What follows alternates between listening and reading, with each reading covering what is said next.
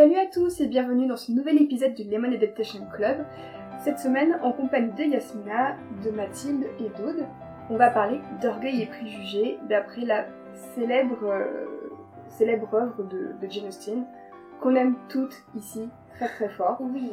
Alors avant ça, bah, je voulais juste vous souhaiter une très bonne année 2019. On est encore dans les temps pour la souhaiter. Donc euh, plein de belles choses à vous tous et à vous toutes et plein de très belles adaptations aussi. J'espère que l'année va nous gâter. Donc euh, on va commencer les présentations donc avec Mathilde. Bonjour. Donc Mathilde, tu es journaliste et tu es une très grande fan de Jane Austen. Tout à fait. Et tu as, quand je t'ai, quand je t'ai parlé de, de- de faire le podcast sur Jane Austen, tu as tout de suite demandé à y participer. Pour Voilà. donner un petit peu le degré de motivation euh, qu'il y a aujourd'hui. Ensuite, on a Aude. Bonjour. Donc, tu es étudiante en histoire médiévale, c'est bien ça? C'est ça. Et donc, toi aussi, tu es une très grande fan de Jane Austen. Et euh, si je puis me permettre, ton tatouage, ton tatouage de Jane Austen est absolument magnifique. Et voilà, je tenais à le dire à, à nos, à nos auditeurs et à nos auditrices. Et celle sans qui ce podcast euh, n'aurait pas existé, puisque c'est quand même elle qui nous en a donné l'idée, c'est Yasmina. Salut. Donc tu es la moitié du podcast Cocktail. C'est ça. C'est ça. Et donc tu es une immense admiratrice aussi d'Orgueil et Préjugés et de Oui. Jane Austen plus... Plus, oui, de façon plus, plus globale de ces adaptations. De... Bah, c'est mon livre préféré, donc euh, oui, moi j'ai sorti l'idée directement en disant euh, Ah, bah, si Orgueil et Préjugés, euh, C'est ça. je vais y participer. J'a- J'avoue que moi euh, j'ai- j'ai tout de suite sauté sur l'occasion parce que clairement c'est aussi euh, un de mes livres, un de mes livres préférés. Donc on va, on va commencer euh, à entrer dans, dans le vif du sujet. Donc le livre a été publié en 1813, C'est ça. Mais sa- son écriture a commencé euh, En 15 ans avant, c'est ça. près. 1796, l'écriture. Donc, euh, entre l'époque à laquelle ça a été rédigé et l'époque à laquelle euh, c'est sorti, il y avait déjà euh, beaucoup de choses qui ont changé, notamment le mouvement littéraire, ce genre de choses. Voilà, de- d'éléments ont changé. Exactement, et puis la vie de Jane Austen aussi n'a pas été euh, n'a pas été simple puisque elle a quand même connu beaucoup de difficultés, même sa vie personnelle au final aussi tumultueuse que celle de ses héroïnes, on peut le dire. Oui, bah, on ne sait pas beaucoup de choses sur, euh, sur sa vie. Euh, il me semble que c'est parce que, notamment, les plus grosses sources qu'il y avait, c'était sa correspondance avec sa sœur, que sa sœur a brûlé à sa mort en ayant peur que on dise du mal de, sa, de Jane Austen euh, en lisant ce qu'elle avait écrit. Ce qui fait que le peu de sources qu'on a, c'est des récits de contemporains euh, qui l'ont connue. euh, et d'ailleurs, il y a eu un film euh, avec Oui. Anna Thaoué et... Becoming Jane Austen Ouais. avec Anna Thaoué et James Et James McAvoy. McAvoy qui raconte, ce- en tout cas sa rencontre avec un, un jeune Irlandais, je crois. C'est ça, ouais. Et euh... enfin voilà, mais c'est vrai qu'on ne sait pas grand-chose et je pense que ça participe un peu au culte Jane Austen, Oui, cette, autrice dont... On peut, on peut Voilà. projeter plein de, plein de choses sur, sur elle avec le mystère qu'elle dégage. On peut se dire elle a vécu telle ou telle vie. On sait aussi qu'elle n'a pas vécu vraiment dans la plus grande richesse, Mm. Qu'elle est quand même restée dans un milieu assez modeste, euh, au contraire de, des histoires qu'elle raconte qui se déroulent assez souvent dans la grande bourgeoisie, la grande aristocratie. Et, euh, c'est aussi ça, à mon sens, qui contribue au succès de ses œuvres, c'est qu'elle impose un regard très, euh, très ironique, très caustique sur, sur une sorte de, de casse de la société qu'en soi elle n'a pas vraiment pu connaître et dont elle ne connaît pas forcément tous tous les rouages aussi. Mais ce qui est intéressant, enfin, c'est qu'elle prend souvent le point de vue de jeunes filles qui sont de, de classe sociale un peu plus basse que celles dans lesquelles elles vont finir par se marier, et c'est aussi par ce biais-là qu'elle arrive à, à faire un peu sa critique sociale. Enfin, en tout cas, pour moi, dans Orgueil et Préjugés, c'est... Ah bah, Oui, c'est ça. Claire- euh, Clairement, c'est vrai que Elisabeth, euh, Elisabeth Bennett et la famille Bennett viennent d'un milieu euh, social pas, pas modeste puisqu'ils peuvent quand même se permettre d'avoir des domestiques. Ils ont quand même une plutôt chouette maison. Euh, donc en soi, ils, ils ne sont pas pauvres, mais ils ne sont pas riches non plus. Non, ils appartiennent à ce qu'on appelle la petite euh, gentry. Donc ça. euh, la petite bourgeoisie, on dirait, peut-être. Euh, si j'espère que je dis pas de bêtises, hein, désolé aux sociologues euh, spécialisés si je dis des bêtises. Mais voilà, je crois que c'est ça, c'est qu'ils sont euh, de la petite bourgeoisie, alors que Darcy, par exemple, lui, est de la grande bourgeoisie, de la gentry riche.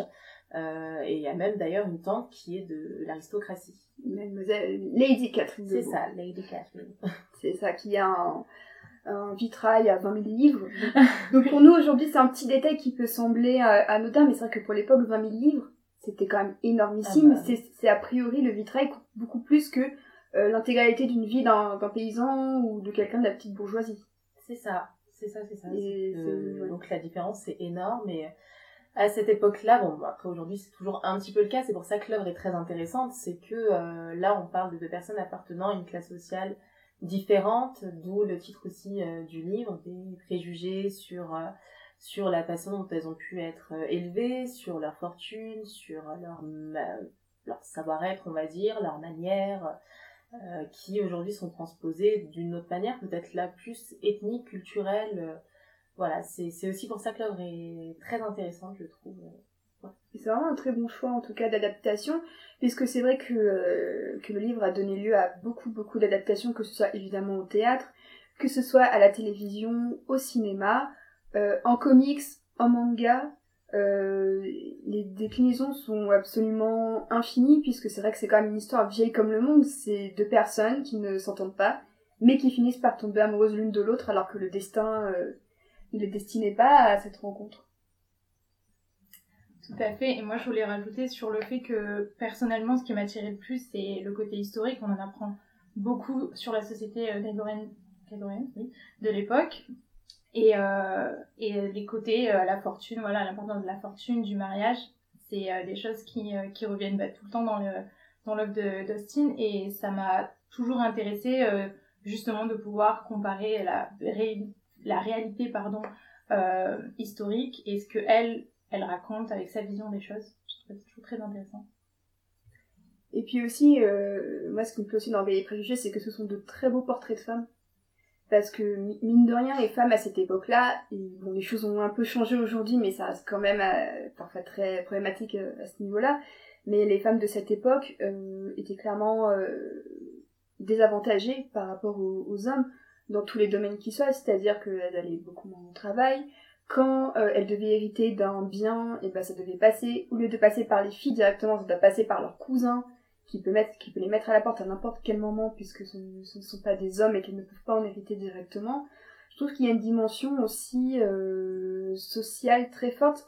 Je sais pas si on peut décrire ça comme du féminisme, mais en tout cas, je trouve que Jane Austen montre quand même des femmes fortes pour leur époque qui doivent survivre à énormément de convenances, de conventions et au fait que la société, quoi qu'il arrive, va les désavantager et va toujours attendre beaucoup plus de leur part que de leur père masculin, je trouve. Et c'est vraiment en revoyant l'adaptation de 2005 que je me suis rendu compte du, vrai fossé que la société euh, grégorienne justement crée entre euh, les hommes et les femmes. Oui, et puis euh, c'est, enfin, ce truc de l'injustice dont tu parles de, le, enfin, c'est à, à la base en fait de l'histoire d'Orgueil et Préjugés, puisque si la, leur mère et toutes les filles sont aussi obsédées à l'idée de se marier, c'est que le domaine dans lequel elles vivent euh, ne leur reviendra pas à, la mort de leur père. Et il y, y a une scène très intéressante euh, avec euh, chez Madame de Bourg, justement chez Lady Catherine de Bourg, où euh, Lady Catherine dit euh, ah oui donc j'ai cru comprendre que votre domaine allait revenir à Monsieur Collins, votre cousin. Nous heureusement dans ma famille on n'a pas pris de telles dispositions. les femmes peuvent quand même hériter. Et, et c'est assez drôle d'entendre dans la bouche de cette femme qui est quand même euh, qui représente euh, toute cette aristocratie hyper Qui est, méprisante. euh, qui est privilégiée à sa manière. voilà, à sa manière, mais qui finalement a quand même euh, conscience de, de cette injustice euh, qui est faite à, à Elisabeth et à ses sœurs, de même pas avoir le droit de rester là où elles ont grandi, quoi. C'est ça. Donc on va, euh, voilà, on a fait un petit point origine euh, et, euh, et comment vous, avez, comment vous avez découvert le bouquin d'ailleurs ou même le film. hein, ça a pu commencer par la série ou par le film ou par le bouquin. Moi, j'ai découvert assez tard, j'ai découvert au lycée, Mhm. quand j'avais alors, 17 ans peut-être, parce que j'en avais entendu parler, tout simplement. J'avais entendu parler de ce, de ce bouquin, tout le monde en disait énormément de bien. Et euh, c'était une lacune que j'avais, j'avais envie de le découvrir, et puis ça a été le coup de cœur euh, immédiat, et par la suite j'ai regardé toutes les adaptations. Et euh, j'ai eu la chance par la suite, pendant mes études supérieures, d'étudier le livre en classe prépa avec une super prof voilà qui nous a fait aussi regarder des extraits de la version de la BBC de, du film de Joe Wright et même de Bridget Jones vraiment en nous montrant toutes les adaptations possibles qu'il a pu avoir. Donc voilà je la remercie encore aujourd'hui parce que c'était quand même une belle belle découverte aussi Euh, alors moi, c'est un- une autre euh, rencontre avec, avec Jane un peu drôle en fait. Euh, je devais avoir 13 ans quand mes parents nous ont emmenés en Angleterre avec mon petit frère.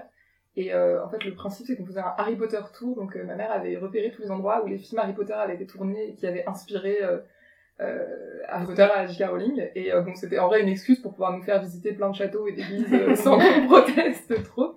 Et dans plusieurs de ces châteaux du sud de l'Angleterre et aussi dans des endroits qu'on a visités à Bath, euh, il était souvent fait mention de Jane Austen. euh, bah, parce que c'est quand même euh, une des icônes littéraires du pays. Et surtout, il y avait un des châteaux où le film de 2005 avait été tourné, et je pense qu'on devait être l'année suivante ou deux ans après. Et donc, il y avait des, des références au film, enfin, une, toute une petite exposition sur le film qui avait été installé. Donc, quand on est rentré en France, euh, mes parents ont dit, bon, on va regarder euh, Orgueil et Préjugés, du coup. Donc, on a tous regardé le film, on est tous tombés amoureux du film. Et après, euh, j'ai fini à la bibliothèque euh, à trouver le, le livre. Et c'était, à l'époque, je, je refusais de voir les films avant d'avoir lu les livres, et c'est la première fois que j'ai j'ai failli à cette règle. Mais je ne l'ai pas regretté. Et donc, Aude? Moi, c'était il y a très... Enfin, c'était très tard.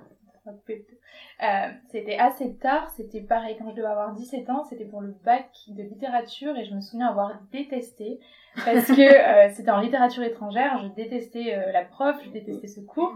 Et donc elle nous parlait de ça en, en évoquant le mariage, un truc eau de rose un peu, sans vraiment rentrer dans le côté ironique, sarcastique. Et du coup j'étais un peu dans la période rebelle où je me disais oh là là on va encore parler de mariage, c'est nul et je me suis un peu intéressée à ça parce que j'étais fan de Keira Knightley, donc je la voyais dans mon petit, mes petits livres euh, d'anglais. Et euh, je me suis dit bon bah par principe je vais pas le lire maintenant parce que je sais que je ne vais pas aimer.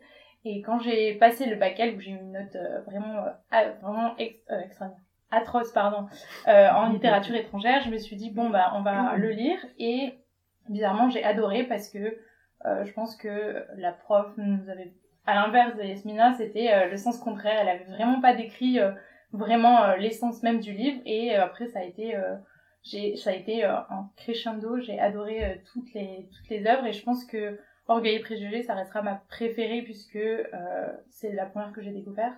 Et par contre je regardais souvent les adaptations en premier parce que je j'étais vraiment tellement folle de ça que je regardais tout et après je les ai. Donc c'est comme ça et Et Océane? Euh, bah, c'était au collège, j'avais 13 ans.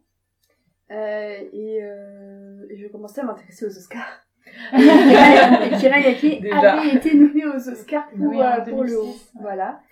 Et euh, je voyais que le film était passé sur Canal+, je crois un an plus tard, je sais plus exactement.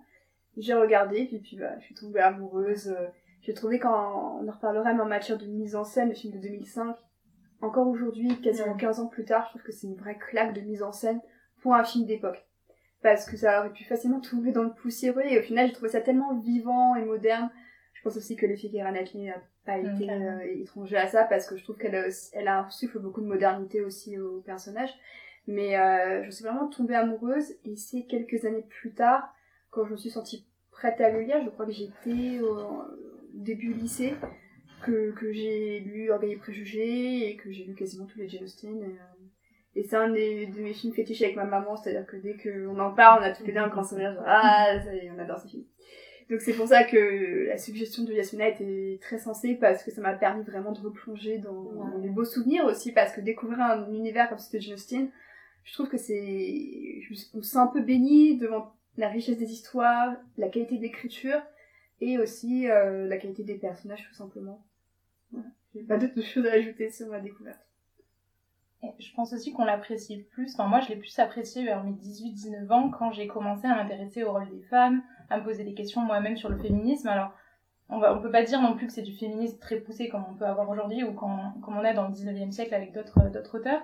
Mais ça pose déjà beaucoup de questions euh, en tant que personne, en tant que femme. Et j'ai commencé vraiment à apprécier un peu plus ça quand, euh, bah, quand j'étais un peu plus vieille, forcément, parce qu'à 16 ans, bon, je me posais pas ce genre de questions. Et forcément, ça m'a beaucoup plus, euh, j'ai beaucoup plus apprécié les œuvres de Jane Austen au moment où je me suis posé ces, questions. C'est ça, je trouve qu'en fait, il y a plusieurs couches, euh, plusieurs couches en fait quand tu quand tu regardes euh, même Orgueil et Préjugés. La première vision, ça peut être vraiment une histoire d'amour où c'est les deux personnes qui se détestent et il y a les sœurs un peu folles autour, euh, il y a quelques intrigues amoureuses un C'est- peu autour. Ça me fait toujours penser, quand on, quand on parle de l'intrigue de base euh, et préjugés, à ces titres de fanfiction euh, de la haine à l'amour, il n'y a qu'un pas. Enfin, c'est ça, La c'est fanfiction Harry Potter. Ouais, exactement. Ouais, C'est Hermione. c'est ça. J'aime trop. Mais c'est ça, et je trouve qu'à 13 ans, c'était vraiment ce qui me fascinait, c'était vraiment l'histoire d'amour où comment Ouais. les deux commencent à s'apprivoiser. Euh, et après, bah, tu, tu grandis, tu te rends compte que, ah oui, en fait, elles sont très jeunes quand même pour se marier. Lydia, elle a quoi? Elle a, Elle a 15 elle a ans. 15 ans. ouais. Elle a 15 ans, et, tu Et, te dis. euh, et oh. Elisabeth a 21 ans. Donc, c'est à peu ouais. près l'âge. euh, Enfin, c'est pas un âge. très- Et, et c'est ça, et on se dit, ah oui, quand même, c'est le mariage, ça fait rêver, mais elles ont, elles ont quel âge? On leur, en- euh, on leur, euh, il y a beaucoup de contraintes. euh, ah, mais c'est injuste qu'ils se fassent virer de la maison, alors que c'est juste le cousin un peu chiant euh, qui déclame. vraiment le, le scandaleux de... mais c'est ça, c'est pauvre Mr. Collins, c'est un peu un, il est pas méchant, mais c'est juste bah, le, le patriarcat. Chez nous, c'est le patriarcat qui fait que bah, vont peut-être devoir se, se retrouver à la rue. Et, euh, et j'aime bien l'idée que redécouvrir une œuvre comme ça au fur et à mesure, prendre conscience de sa portée un peu sociologique, je trouve que c'est ça qui fait une œuvre riche et qu'on prend du plaisir à la redécouvrir. Même moi, en le, le revoyant euh, il y a quelques jours pour le faire découvrir à mon copain entre autres et aussi pour euh, le revoir, bah, j'ai réalisé pas mal de, choses dont j'avais pas forcément conscience, même à, à 20 ans. Et pourtant, 20 ans, bon, c'était juste 5 ans pour moi. Et je pensais déjà que j'avais acquis la maturité pour comprendre l'œuvre. Au final, pas tant que ça.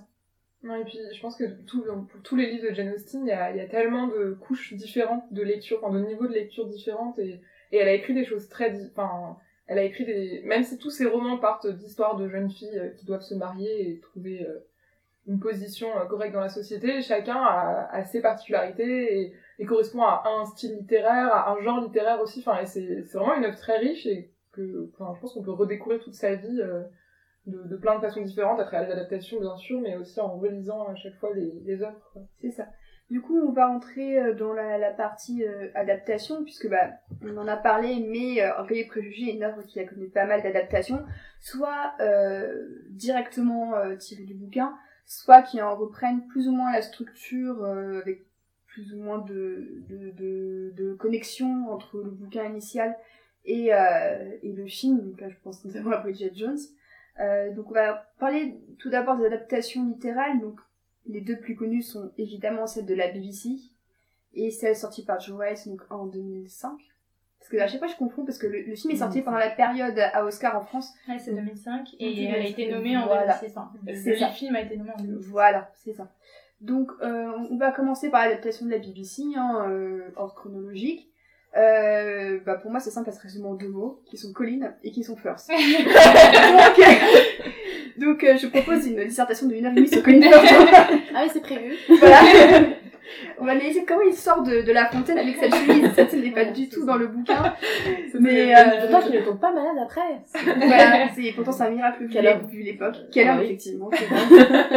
Alors, donc on va revenir voilà, sur l'adaptation de, de 1995 que... 2095, non? Voilà. 1994. Voilà. Euh, à titre personnel, je l'ai découverte après le film de 2005 et je Pareil. pense que pour le coup, on va le dire littéralement, ça m'a porté préjudice parce que euh, j'ai trouvé qu'on y perdait beaucoup au change, qu'on y gagnait certaines choses, mais surtout qu'on y perdait.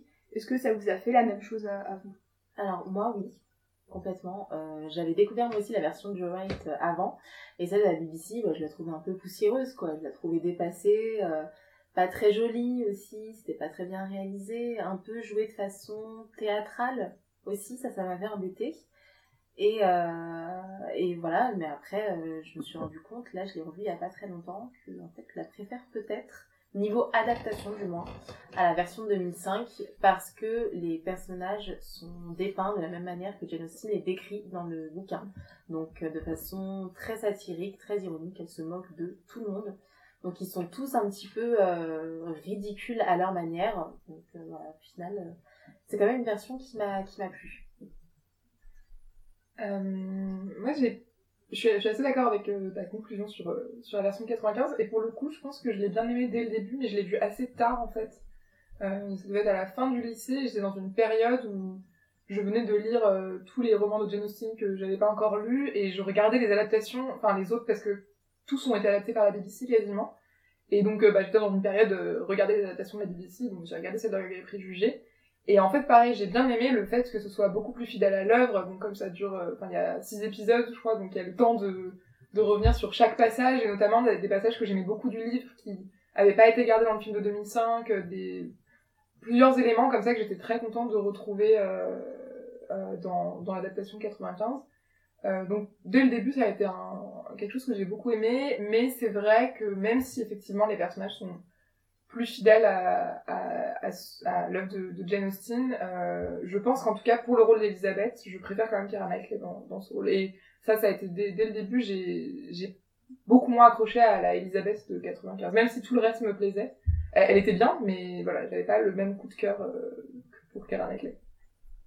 Je suis aussi d'accord pour Karen Knightley. Bon, après, je suis pas très objective. Euh, c'est-à-dire que Karen Knightley, c'est un culte pour moi. mais, euh, mais je suis tout à fait d'accord avec, euh, avec les personnages. Je les trouve beaucoup plus mieux développés, en tout cas.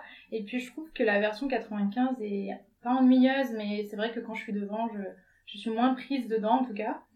Et je trouve qu'il y a beaucoup de libertés qui ont été prises, tout comme celui de 2005, mais des libertés qui ne servent pas vraiment, des scènes qui servent pas vraiment à grand chose notamment la scène du t-shirt, même si, bon, euh, la chemise, c'est, on, est, on a tout été euh, fan, je pense, devant, mais c'est vrai que dans l'histoire, ça sert pas grand, à grand chose.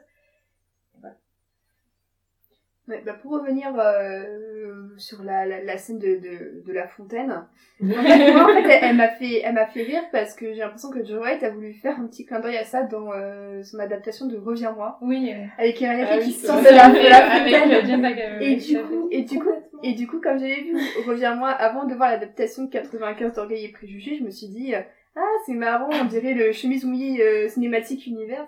Mais... je crois que la, la, chemise mouillée a été très très reprise dans ah bah, même dans Bridget Jones. Dans Bridget Jones. Elle en parle dans Bridget Jones aussi. Ouais, et enfin même dans d'autres films qui n'ont rien à voir parfois, je crois que... Dans Love Actually aussi, dans Love Actually, ouais, se gêne dedans, dans le fleuve, c'est pareil, en plus c'est le même acteur, donc c'est parfait. Alors, oui, ce qu'on t'entend pas du coup. Aude ne l'avait pas dit. Ah. On va demander à Aude de répéter ce qu'elle a dit sur Love Actually. dans Love Actually, bah pareil, il saute aussi dans le dans le lac et il se relève avec un t-shirt, un pull, je sais plus. Et euh, pareil, ça fait exactement le même effet. Donc c'est vrai qu'on retrouve souvent ce genre de scène dans le, le cinéma anglais ou même le cinéma tout court. Hein.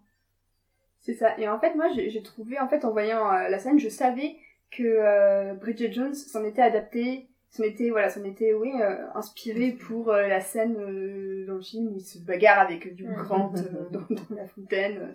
D'ailleurs c'est une scène que j'aime beaucoup je la trouve très très très, drôle. et en fait en voyant la scène je me suis dit oui mais c'est quoi le contexte en fait? C'est quoi l'utilité de la scène? À part donner peut-être un petit peu de, de, de, de high candy pour, euh, pour des personnes qui sont attirées je, je pense que c'était complètement le but. Et en fait, j'ai trouvé ça étonnant pour l'adaptation d'Orgueil Préjugé qui n'est pas franchement un, un, livre ou une œuvre super euh, sexuelle. C'est même assez, assez chaste, c'est plutôt dans les, dans les mots qu'il y a le pouvoir un petit peu de la séduction, du flirt, et non pas du tout dans, euh, dans l'attitude, dans le body language, dans, dans, dans tout ça. Donc en fait, ça m'a un peu étonnée, en fait, ça m'a un peu sorti euh, de ce côté assez, oui, fidèle à l'adaptation, mais j'ai trouvé qu'en fait, c'était une, transgression qui n'avait pas d'intérêt, si ce n'est après d'être repris un peu partout ailleurs. Je trouve que cette scène, en fait, euh, est drôle parce qu'elle est reprise ailleurs. Et en fait, c'est pour ça que j'ai eu un sentiment un peu mitigé en voyant la scène en me disant, ah oui, c'est cool, bon, il y a Colin Firth qui sort de la fontaine, euh, c'est... Mais ça m'avait même pas provoqué quoi que ce soit en moi alors que j'ai un gros crush sur Colin Firth et voilà, je, je vous l'avoue. Hein. Mais euh, ça m'avait vraiment. Euh, je, je sais pas à quel, à quel, moment cette scène, à quel moment de l'histoire elle se passe déjà? C'est vers la fin en plus. C'est à Pemberley quand elle. Quand, et en fait, voilà, c'est ça, c'est ce qui me semblait. Et du coup, pour moi, il me semble que c'était plus. Euh, parce qu'il me semble que dans toute la partie où elle est dans les environs de Pemberley et elle croise Darcy et petit à petit elle change d'avis sur lui en voyant sa maison immense. Enfin, ce qui est intéressant c'est qu'ils se croisent souvent un peu sans qu'elle s'y attende. Et donc j'ai l'impression que cette, scène jouait sur ce, ce truc-là de ah je suis encore tombée sur Mr Darcy, sauf que bon bah on a voulu rajouter un peu de piquant, mais c'était peut-être une façon un peu de peut-être aussi de légitimer son intérêt, je sais pas pour ah euh, pour Darcy, tu vois, enfin de se dire euh, ah voilà maintenant qu'elle l'a vu, elle, il y a une attraction physique qui dépasse juste euh, le, le fait qu'il ait une belle maison et qu'il soit très riche. Enfin, je sais oui, c'est ça. Et tu... Oui, bah en fait, je me suis dit la même chose en fait. C'est euh, c'est pas très subtil, hein, mais c'est peut-être aussi euh, euh, une mise à nu entre guillemets, euh, sauf qu'il est tout habillé parce que bon, quand même, c'est une adaptation, voilà. mais entre guillemets, où là, elle le découvre sous un nouveau jour, donc c'est une façon pas du tout subtile de dire ah bah Elisabeth, ça y est, le voit sous un nouveau jour parce qu'aussi euh, elle a visité Pemberley, ils vont dire oh mais Monsieur Darcy il est merveilleux, il est très généreux, il est super. Donc euh, c'est peut-être c'est peut-être aussi la conclusion de ce portrait euh, de Darcy. Pas très subtil. Oui, surtout qu'en plus il est censé être il est bel homme, hein, clairement. c'est quand même quelqu'un de, de beau. Et puis c'est c'est c'est pas la seule scène, enfin dans le film de 2005, il y a cette scène où elle est dans la galerie euh, d'œuvres d'art de Pemberley où elle tombe devant le buste. Je crois que dans le livre c'est un, un tableau. Mhm. Je sais pas si la scène du tableau a été, je sais plus si elle a été gardée dans la version de 95, mais il y a quand même ce moment où bon, elle a entendu plein de choses super sur Darcy, elle a rencontré sa sœur, elle commence à changer d'avis, et d'un coup elle tombe à- face à son effigie et là, euh, ah il est quand même bel homme. Enfin, il y a quand même ce truc. Donc peut-être que cette scène, euh, voilà, elle servait un peu à à renforcer ce côté euh, ah quand même. Mais oui, comme tu dis, il est. Enfin, je sais qu'elle parle de Darcy euh, comme étant quelqu'un de grand, beau, avec de la prestance, donc forcément on se dépeint quelqu'un comme euh, comme Polyphar, c'est absolument parfait. Mais pour revenir de ce que tu disais, Océane, sur le body language, euh, dans la version 2005, il n'y a pas ce côté donc t-shirt mouillé et tout, mais il y a la, la tension avec les mains. Ouais. Et euh, ça, ça revient assez longtemps et euh, tout le long du film. Et j'ai trouvé ça, euh, j'ai toujours trouvé ça assez, euh, assez parlant. Enfin, les mains, c'est quelque chose de, de très sexy, je trouve. Et du coup, c'est, ça apporte cette tension sexuelle encore plus, euh, plus présente qui est pas vraiment là. Par contre, dans le, le roman, on parle pas du tout des mains ni rien, où c'est plus fait avec le langage, comme tu disais. Ouais, je suis assez d'accord sur, euh, sur les mains, aussi sur la manière dont ils se regardent. En fait, je trouve Mm. qu'ils se regardent d'une manière, ils ne se regardent pas du tout comme ça dans la version de 95. Et, euh, et je sais pas si c'est une question d'alchimie entre Keira Knightley et Matthew McFadden, mais je trouve qu'entre Colin Firth et Jennifer Hale, il, il manque le, le truc qui fait que moi, je suis vraiment tombée dès la première scène entre eux, je suis tombée euh, folle amoureuse du couple Darcy et Elizabeth dans la version de 2005. Elle est très sensuelle en fait. Enfin, Ouais. Oui, il y a, il y a des bruits, il y a- on entend souvent des bruits de respiration. Je trouve qu'il y a quelque chose d'assez euh, proche du corps, de sensuel en fait. C'est très sensuel, euh, la manière dont même il danse. euh, Oui, c'est très bien décrit. il- c'est très chorégraphié et on sait que Joe Wright il a un grand sens de la chorégraphie et même dans Anna Karenine, ça, je trouve que ça explose encore plus. Mm. Mais je trouve que dans Orgueil et Préjugés, c'est quand même des, des belles promesses de sensualité sans, sans bisous à la fin en plus. Non, pas Sans, bisous, sans rien, euh, c'est juste, il, il- il sait mouvoir ses acteurs dans un espace, Mm. Et les acteurs le suivent à la perfection, et je trouve que c'est ça qui fonctionne plus que euh, qu'un baiser qui, comme qui finit la version 95. Je pense qu'on pense toutes là à la scène de danse, euh, qui est très connue, qui a été adaptée aussi par la BBC euh, en 95, où, euh, où là ils règlent un petit peu leur compte Ouais. aussi, mais euh, et puis sur la, enfin, sur la fin quoi, où ils sont seuls tous les deux à terminer leur danse et on vraiment les regards qui, qui se lancent, c'est c'est c'est oui c'est Joe Wright de toute façon il a il a cet œil hein, il est euh, c'est pour ça que c'est une plus belle adaptation que celle de la BBC et que c'est une très belle pièce euh, cinématographique, ça, on, va pas se leurrer, même si, encore une fois, voilà, je, je, je l'aime un petit peu moins maintenant que je l'ai revu euh, par rapport à, à certaines choses, mais c'est un, c'est, c'est un très beau film et c'est vrai qu'il, qu'il décrit très très bien cette tension euh, sexuelle qui n'existe pas dans la version livre d'ailleurs aussi, Oui. et, et série. Non, dans, dans la version, euh, enfin dans le, dans le roman, là, en lisant le, le début, c'est vrai qu'il n'y a pas du tout cette tension euh, sexuelle qu'on peut ressentir dans 2005, mais par contre, il y a énormément de mentions des regards et du fait que Darcy n'arrête pas de regarder Elisabeth et que Elisabeth s'en rend compte et qu'elle se demande pourquoi il la regarde si ce n'est pour se moquer d'elle, parce qu'elle est persuadée qu'il la trouve euh, passable et, Mhm. et un peu idiote. Et enfin, il y a quand même ce, ce jeu des regards qui, je pense, a peut-être été plus gardé euh, textuellement dans la version 95 parce qu'on voit quand même Jennifer Hale et Colin Firth échanger des regards très fixes. Mais là où ce que j'aime bien dans le bouquin, c'est que Elisabeth soutient le regard de Darcy à plusieurs reprises, un peu genre euh, vas-y pourquoi tu regardes alors que. Ouais, alors que souvent dans, enfin, dans la version 95 en tout cas elle a plutôt tendance à, à, voilà tourner les yeux quand elle voit qu'il euh, enfin il y a quand même un, un truc déjà dans ce qu'écrit Jane Austen sur euh, sur ce jeu des regards et de, de ces personnages qui se se jaugent un peu euh, du fond de la pièce euh, qui est déjà intéressant donc je pense que bah, Joe, Joe Wright en a fait son son interprétation qui a bien marché sur nous apparemment Ah oui, ce- oui, je peux confirmer. On va du coup passer, ben, on en a déjà un peu parlé, mais à la version de 2005 de Joe Wright, euh, qui a été très bien reçue par, euh, par la critique, pas mal de nominations aux Oscars, au BAFTA aussi j'imagine, parce que bah, les Anglais, euh, les Anglais, les films de costumes, bon c'est un peu leur, c'est pas leur religion, mais disons que c'est un peu ça quand même. Comme la Euh. France avec les comédies. Avec les comédies racistes, attention.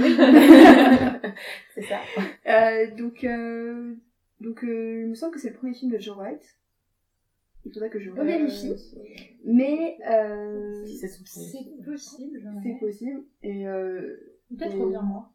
Reviens-moi a été fait après. Après. Et alors, justement, moi, en fait, les- la grande erreur que j'ai faite en regardant Reviens-moi, c'est me disant, c'est Joe Wright, c'est Keira Knightley, c'est une histoire d'amour dans un contexte historique, ça va bien finir. Oh, c'est horrible. Alors, je Non. crois que j'ai fait la même erreur. Voilà. oui, oui, oui. Donc, Et il détruit, il te détruit. et, et- et voilà, et, et justement, euh, et justement, bah, en fait, quand tu regardes Orgueil et Préjugés, tu te, tu te dis, bah oui, Joe Wright, euh, adaptation historique et tout. En fait, tu te rends compte que tous les films qu'il a fait après, euh, d'époque, ils finissent tous quasiment très mal. si tu Orgueil et Préjugés, c'est un peu la seule exception. Donc, Joe Wright, un, un réalisateur anglais, donc, vous avez, euh, vous avez sûrement vu, donc, Orgueil et Préjugés. Euh, il a également fait, donc, reviens-moi, l'adaptation de Atonement de Ian McEwan. C'est un très beau film aussi, euh, qu'on qu'on recommande chaudement ici. Il a également fait Anna, un film avec Saoirse Ronan, je pense bien. Parce que je chaque fois. pas. Voilà. Je l'adore, mais C'est euh, donc Anna, c'est en gros un, un film de baston euh, avec une bande originale des Chemical Brothers. Donc euh, voilà, je peux que vous le conseiller aussi parce que les bastons sont vraiment très très bien foutus.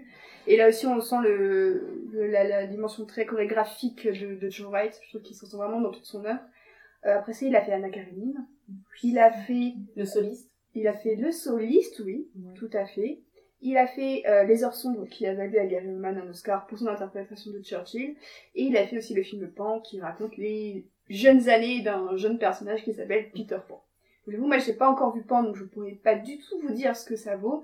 Euh, à la télévision, il a fait euh, un des épisodes préférés de Black Mirror, qui est Nosedive, avec Bryce Dallas Howard dans la saison 3.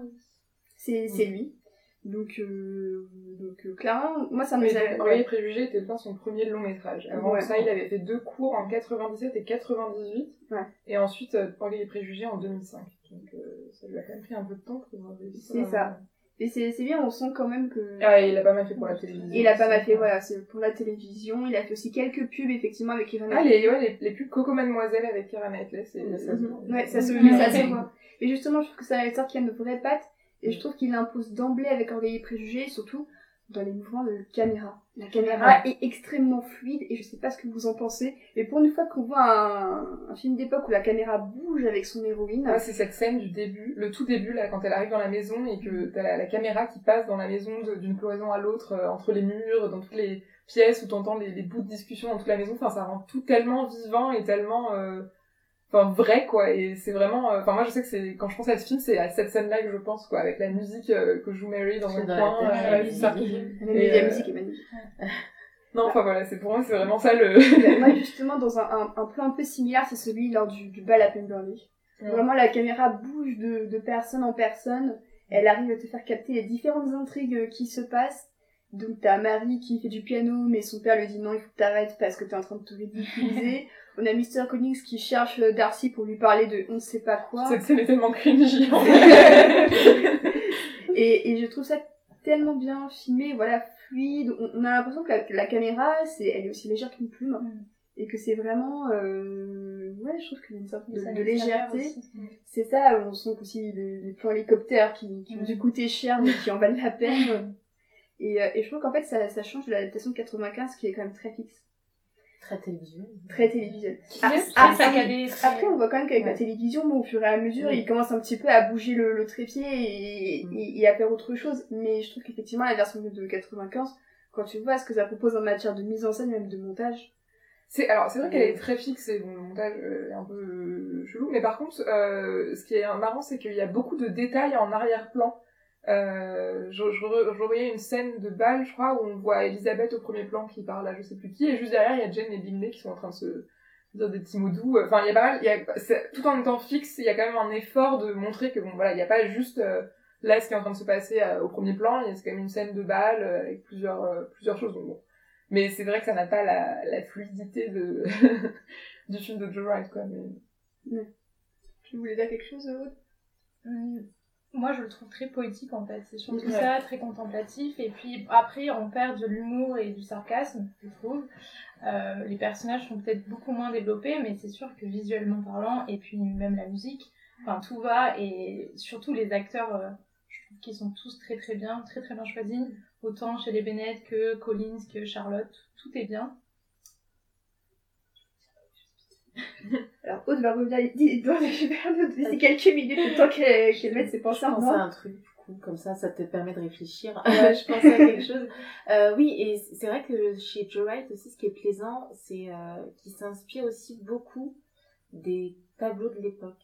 Ouais, de, oui. de, des landscapes, comme on dit, de, de ces paysages, de, de aussi bah, ce plan, même si c'est euh, très dramatique, euh, de Ah, Keira ouais. Knightley euh, tout en haut d'une falaise, euh, Ouais. au vent. Avec euh, la musique Voilà, ultra puis, dramatique euh, de Dario Marianelli. c'est ça. euh, À chaque fois qu'on voit des falaises, on repense à cette scène. c'est ça. bah, qui rappelle un peu le, un tableau de Turner.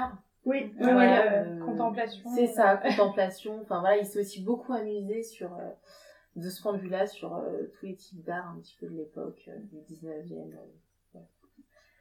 Et donc moi je voulais revenir sur euh, le côté extérieur, donc forcément en, en tant amoureux de l'Angleterre, donc déjà moi j'étais très amoureuse, mais là euh, forcément on adore les paysages, et puis surtout je trouve que, ça je l'ai remarqué il y a pas très très longtemps, mais ce côté euh, euh, scène à l'ex- à l'extérieur, c'est très relatif à aussi le côté indépendant je trouve de- d'Elisabeth, où on la voit très rarement à l'intérieur, du coup ça me fait penser plutôt ouais, au côté où elle veut sortir de la case qu'on lui donne, c'est-à- c'est-à-dire être chez elle, euh, une femme mariée, etc. Alors qu'elle, elle a, on, la voit marcher euh, en train de lire au début, on la voit euh, courir, on la voit aller voir sa sœur à pied, et donc du coup ça m'a fait beaucoup penser à ça il y a pas très très longtemps, mais c'est quelque chose que j'ai capté donc maintenant et au début vraiment pas du tout puisque Mais c'est- vrai que sur le fait de marcher, j'ai constaté que les deux adaptations de 95 et 2005 commencent toutes les deux par Elisabeth qui marche dans la campagne Mm. et arrive dans la maison où règne le bazar euh, pour euh,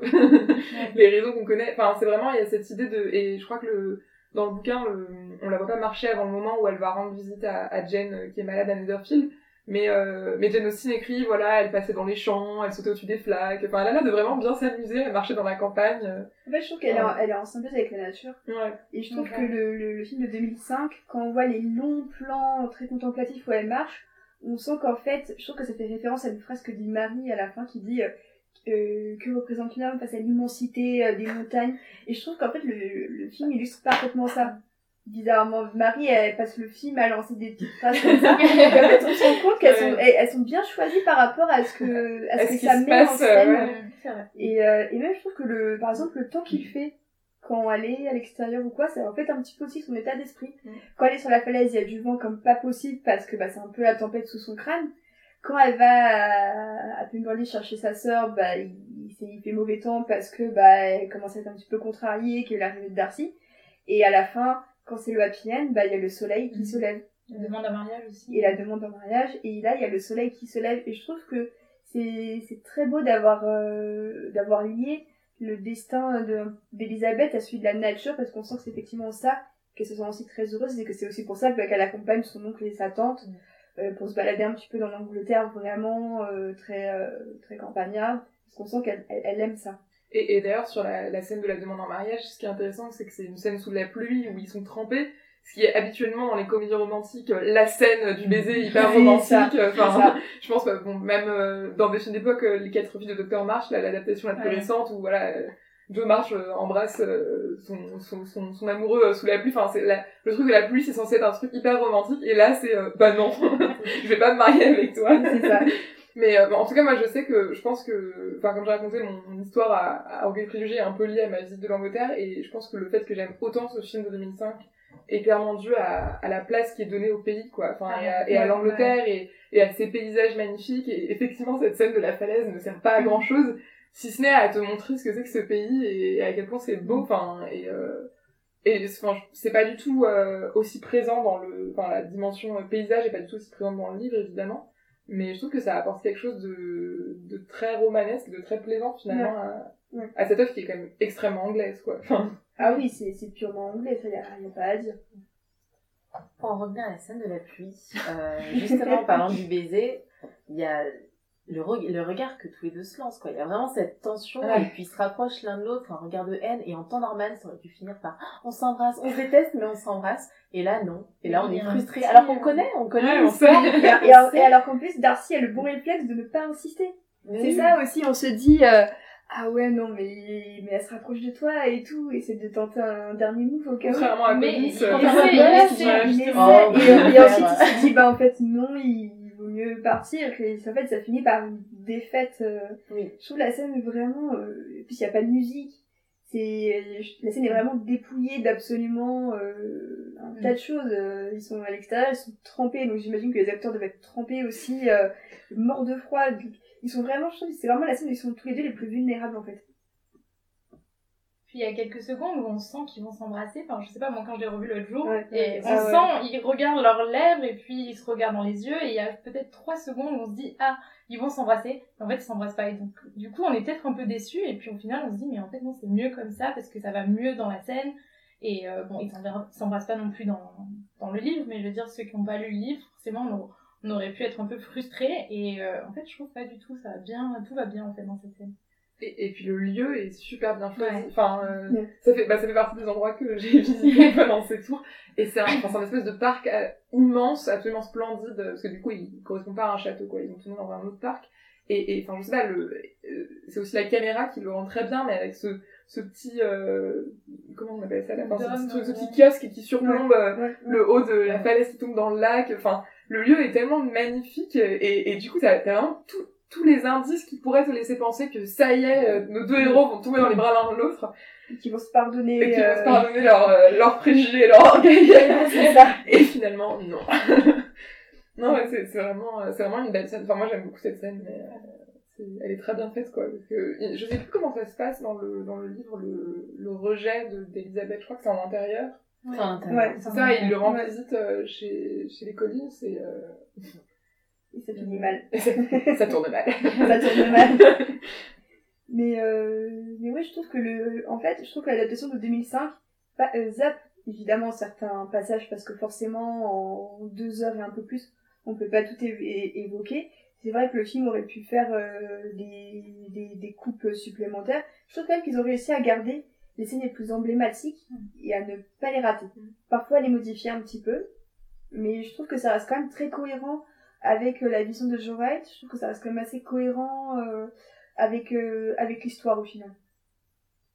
Ouais, mais euh, c'est marrant ce que tu dis sur ces, les scènes emblématiques, c'est que je me suis fait la réflexion en, en regardant un peu d'autres adaptations, d'autres choses inspirées de, dans les préjugés. Il y a pas mal d'étapes clés de l'histoire qui sont souvent reprises ça, dans toutes les ça, adaptations. Et, euh, et, et je pense que Joe Wright a notamment gardé ces étapes clés, on a gardé beaucoup d'autres évidemment.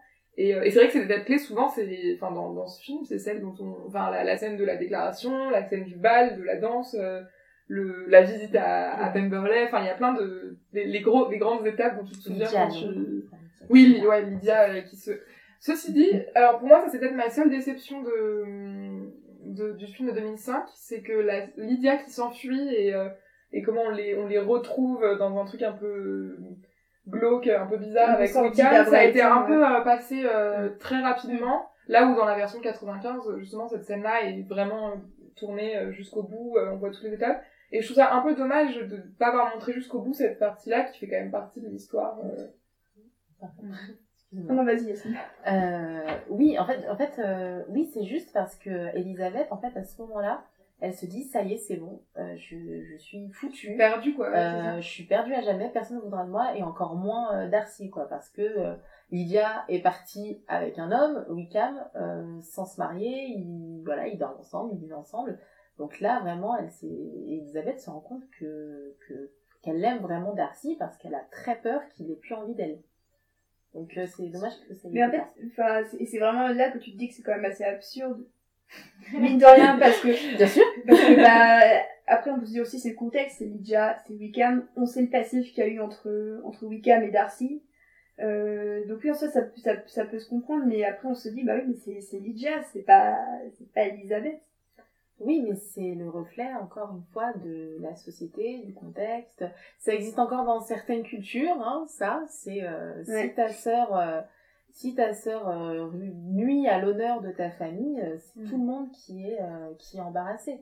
Et, euh, et c'est quelque chose qui existe encore aujourd'hui, mais dans, dans une culture un peu, un peu différente. Donc c'est en ça que c'est euh, c'est intéressant, mais que maintenant, bien sûr, c'est vu, vu comme quelque chose d'absurde, parce qu'Elisabeth, c'est Elisabeth, et sa sœur, c'est sa sœur, hein. tant pis pour elle, euh, qu'elle aille avec Wickham. Mais, euh, et, et puis, et puis, enfin, de, de la, je pense que du point de vue d'Elisabeth, elle a quand même vu Darcy, euh, faire renoncer son ami Bingley à, à poursuivre ses avances envers Jane, parce que notamment leur famille est ultra gênante et très vulgaire. Donc je pense que pour elle, elle doit se, enfin, elle se dit, euh, bon bah voilà, euh, là maintenant, euh, enfin c'est le, le déshonneur absolu, euh, c'est mort quoi. Il voudra jamais de moi, lui qui est tellement à cheval sur les, les convenances et tout. Enfin, et d'ailleurs, euh, enfin, au début, enfin, en voyant l'histoire la première fois, c'est ce que tu penses aussi quoi. Tu te dis, euh, c'est foutu.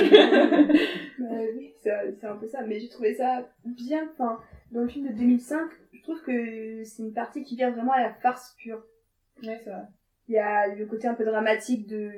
Effectivement, on ressent pas le fait qu'Elisabeth peut perdre Darcy, mais qu'elle peut perdre euh, bah, sa maison. Donc, euh, on sent entre perdre un mec et perdre sa maison. Euh... parce que je sais que moi, hein, je vais. je vais- Voilà. Mais, euh, mais j'ai trouvé ça bien de voir aussi le, le côté de peste de Lydia. Ouais. Parce que pour moi, c'est vraiment un personnage dont... qui est super intéressant, qui est vraiment ramené à la petite peste de service. Très égoïste. C'est ça, mais je trouve que c'est, un des meilleurs personnages euh, de l'histoire. Et j'a- j'aime bien quand même comment Jenna Malone l'interprète. Mm. Parce que franchement, on n'a pas parlé vraiment du casting secondaire, mais Jenna. Malone est juste incroyable. On a vraiment, on a vraiment Toutes envie de, lui- de lui euh, faire une petite tape sur la main en mode meuf, euh, t'as, déconné là, genre, reprends-toi un peu, mais je trouve Lydia vraiment très bien dans ce, dans le dernier segment. Puis la relation avec Kitty. La relation aussi qu'elle a avec Kitty, il y a la scène, euh, les scènes où euh, quand elle est mariée, elle lui, elle lui lance des petites piques tout le temps et Elle lui balance sa bague. Oui, et, et même, je sais qu'il y a une scène où quand elle s'en va dans son carrosse, elle, euh, elle dit au revoir Kitty, alors qu'elle dit pas au revoir aux autres, enfin, elle leur dit juste au revoir sans leur dire leur nom, et elle insiste bien sur le Kitty. Et on voit que Kitty, elle, elle est, euh, elle est vraiment ultra jalouse, et pour nous, on comprend pas vraiment pourquoi euh, cette jalousie. Enfin, en tout cas, moi, je la comprenais pas. Et, euh, et du coup, j'adore leur relation, et comme, comme vous dites, euh, elle est vraiment très très bien euh, dans celui de 2005, je trouve qu'elle est très très bien jouée, un peu moins dans 95 en tout cas. Ah, j'aime bien dans la version Ouais, 95. elle est drôle aussi. J'aime beaucoup Kitty qui passe son temps à pleurer parce que tout le monde n'en a rien à faire d'elle, la pauvre. C'est euh, et moi, et moi, et moi. Oh, Kitty, s'il te plaît, vas-y, va Surtout dans où elle au début là. Oui, c'est ça, ouais, tous au début. Et puis, euh, et puis qui dit, mais je comprends pas, Lydia, elle peut sortir. Moi, je suis plus, je suis plus âgée, mais personne ne fait attention à elle. Et elle passe son temps à chouiner, à pleurer en disant peut-être qu'on va me regarder si je me mets à pleurer. Et euh, donc, c'est très, je- voilà, moi, je trouvais ça, je trouve ça assez comique dans la version BBC. Donc, c'est ça qui me plaît. C'est, c'est que c'est drôle. D'ailleurs, on va peut-être passer au, au casting secondaire des, des deux offres, parce que Ouais. c'est vrai qu'on a beaucoup parlé de Colin Firth. donc, euh, Yasmina, je pense que tu es team Colin Firth en matière d'acteur, euh, Oui. Colin Firth, pour beaucoup de raisons. Mathilde. euh, Je pense que je suis Team Colin Firth aussi, mal- même si effectivement cette tension euh, sensuelle qu'il y a entre Carnaclay et Matthew McFadden parfois me, me fait un peu hésiter, mais bon, Colin Firth, euh, Colin Firth, ouais. On en parlait hors micro, mais moi, je ne sais toujours pas. Euh, C'est-à-dire que Colin, c'est l'un de mes acteurs préférés, mais euh, je pense que je suis totalement euh, subjuguée justement par la relation Darcy et Elisabeth dans 2005. Du coup, j'ai du mal à, à voir autre chose. Mais dans tous les cas, je trouve que Darcy de 2005 est beaucoup plus hautain et il y a quelque chose de plus fascinant. Je sais pas pourquoi. Donc, je dirais peut-être Matthew, mais un peu à contre-cœur parce que Colin Firth quand sais pas. Bah, moi, en fait, c'est pareil que Aude, parce que j'adore Colin Firth, et c'est vraiment pour lui que j'ai regardé la version de 95, parce Ouais, qu'en pareil. fait, c'était c'était une amie de mes parents qui était genre archi fan de tout ce qui est Jane Austen, elle a toutes les adaptations de la BBC, euh... elle, elle a une bibliothèque absolument monstrueuse de Jane Austen.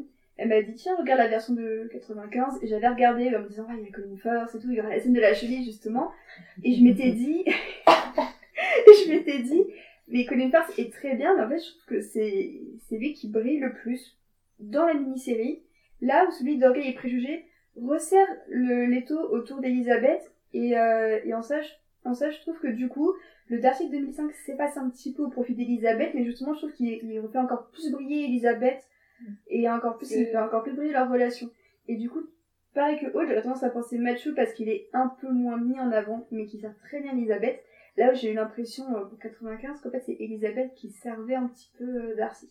C'est marrant parce que j'avais jamais pensé à ça comme ça, mais euh, là tout à l'heure quand on a commencé à parler de la version 95, je disais que Jennifer Hale me, me touchait moins que Keira Knightley, et c'est peut-être un peu à cause de ça justement, c'est que finalement t'as l'impression que tout le film est autour de Darcy et de... Enfin, voilà, c'est Colin Firth qu'on regarde, c'est Darcy qu'on regarde, et, et, et elle, tout en étant très drôle dans les scènes où elle est seule, dès qu'ils sont tous les deux, du coup, on, enfin, elle, elle perd un peu de sa présence. Ouais. quoi, alors Et que- Jennifer Hale, bon après c'est c'est pas une c'est pas une, une- c'est pas anodin de se mesurer face à Colin Firth, surtout qu'il joue vraiment. Enfin, Darcy c'est quand même, on se souvient de Colin Firth parce que c'est Darcy, que c'est Orgueil et Préjugé.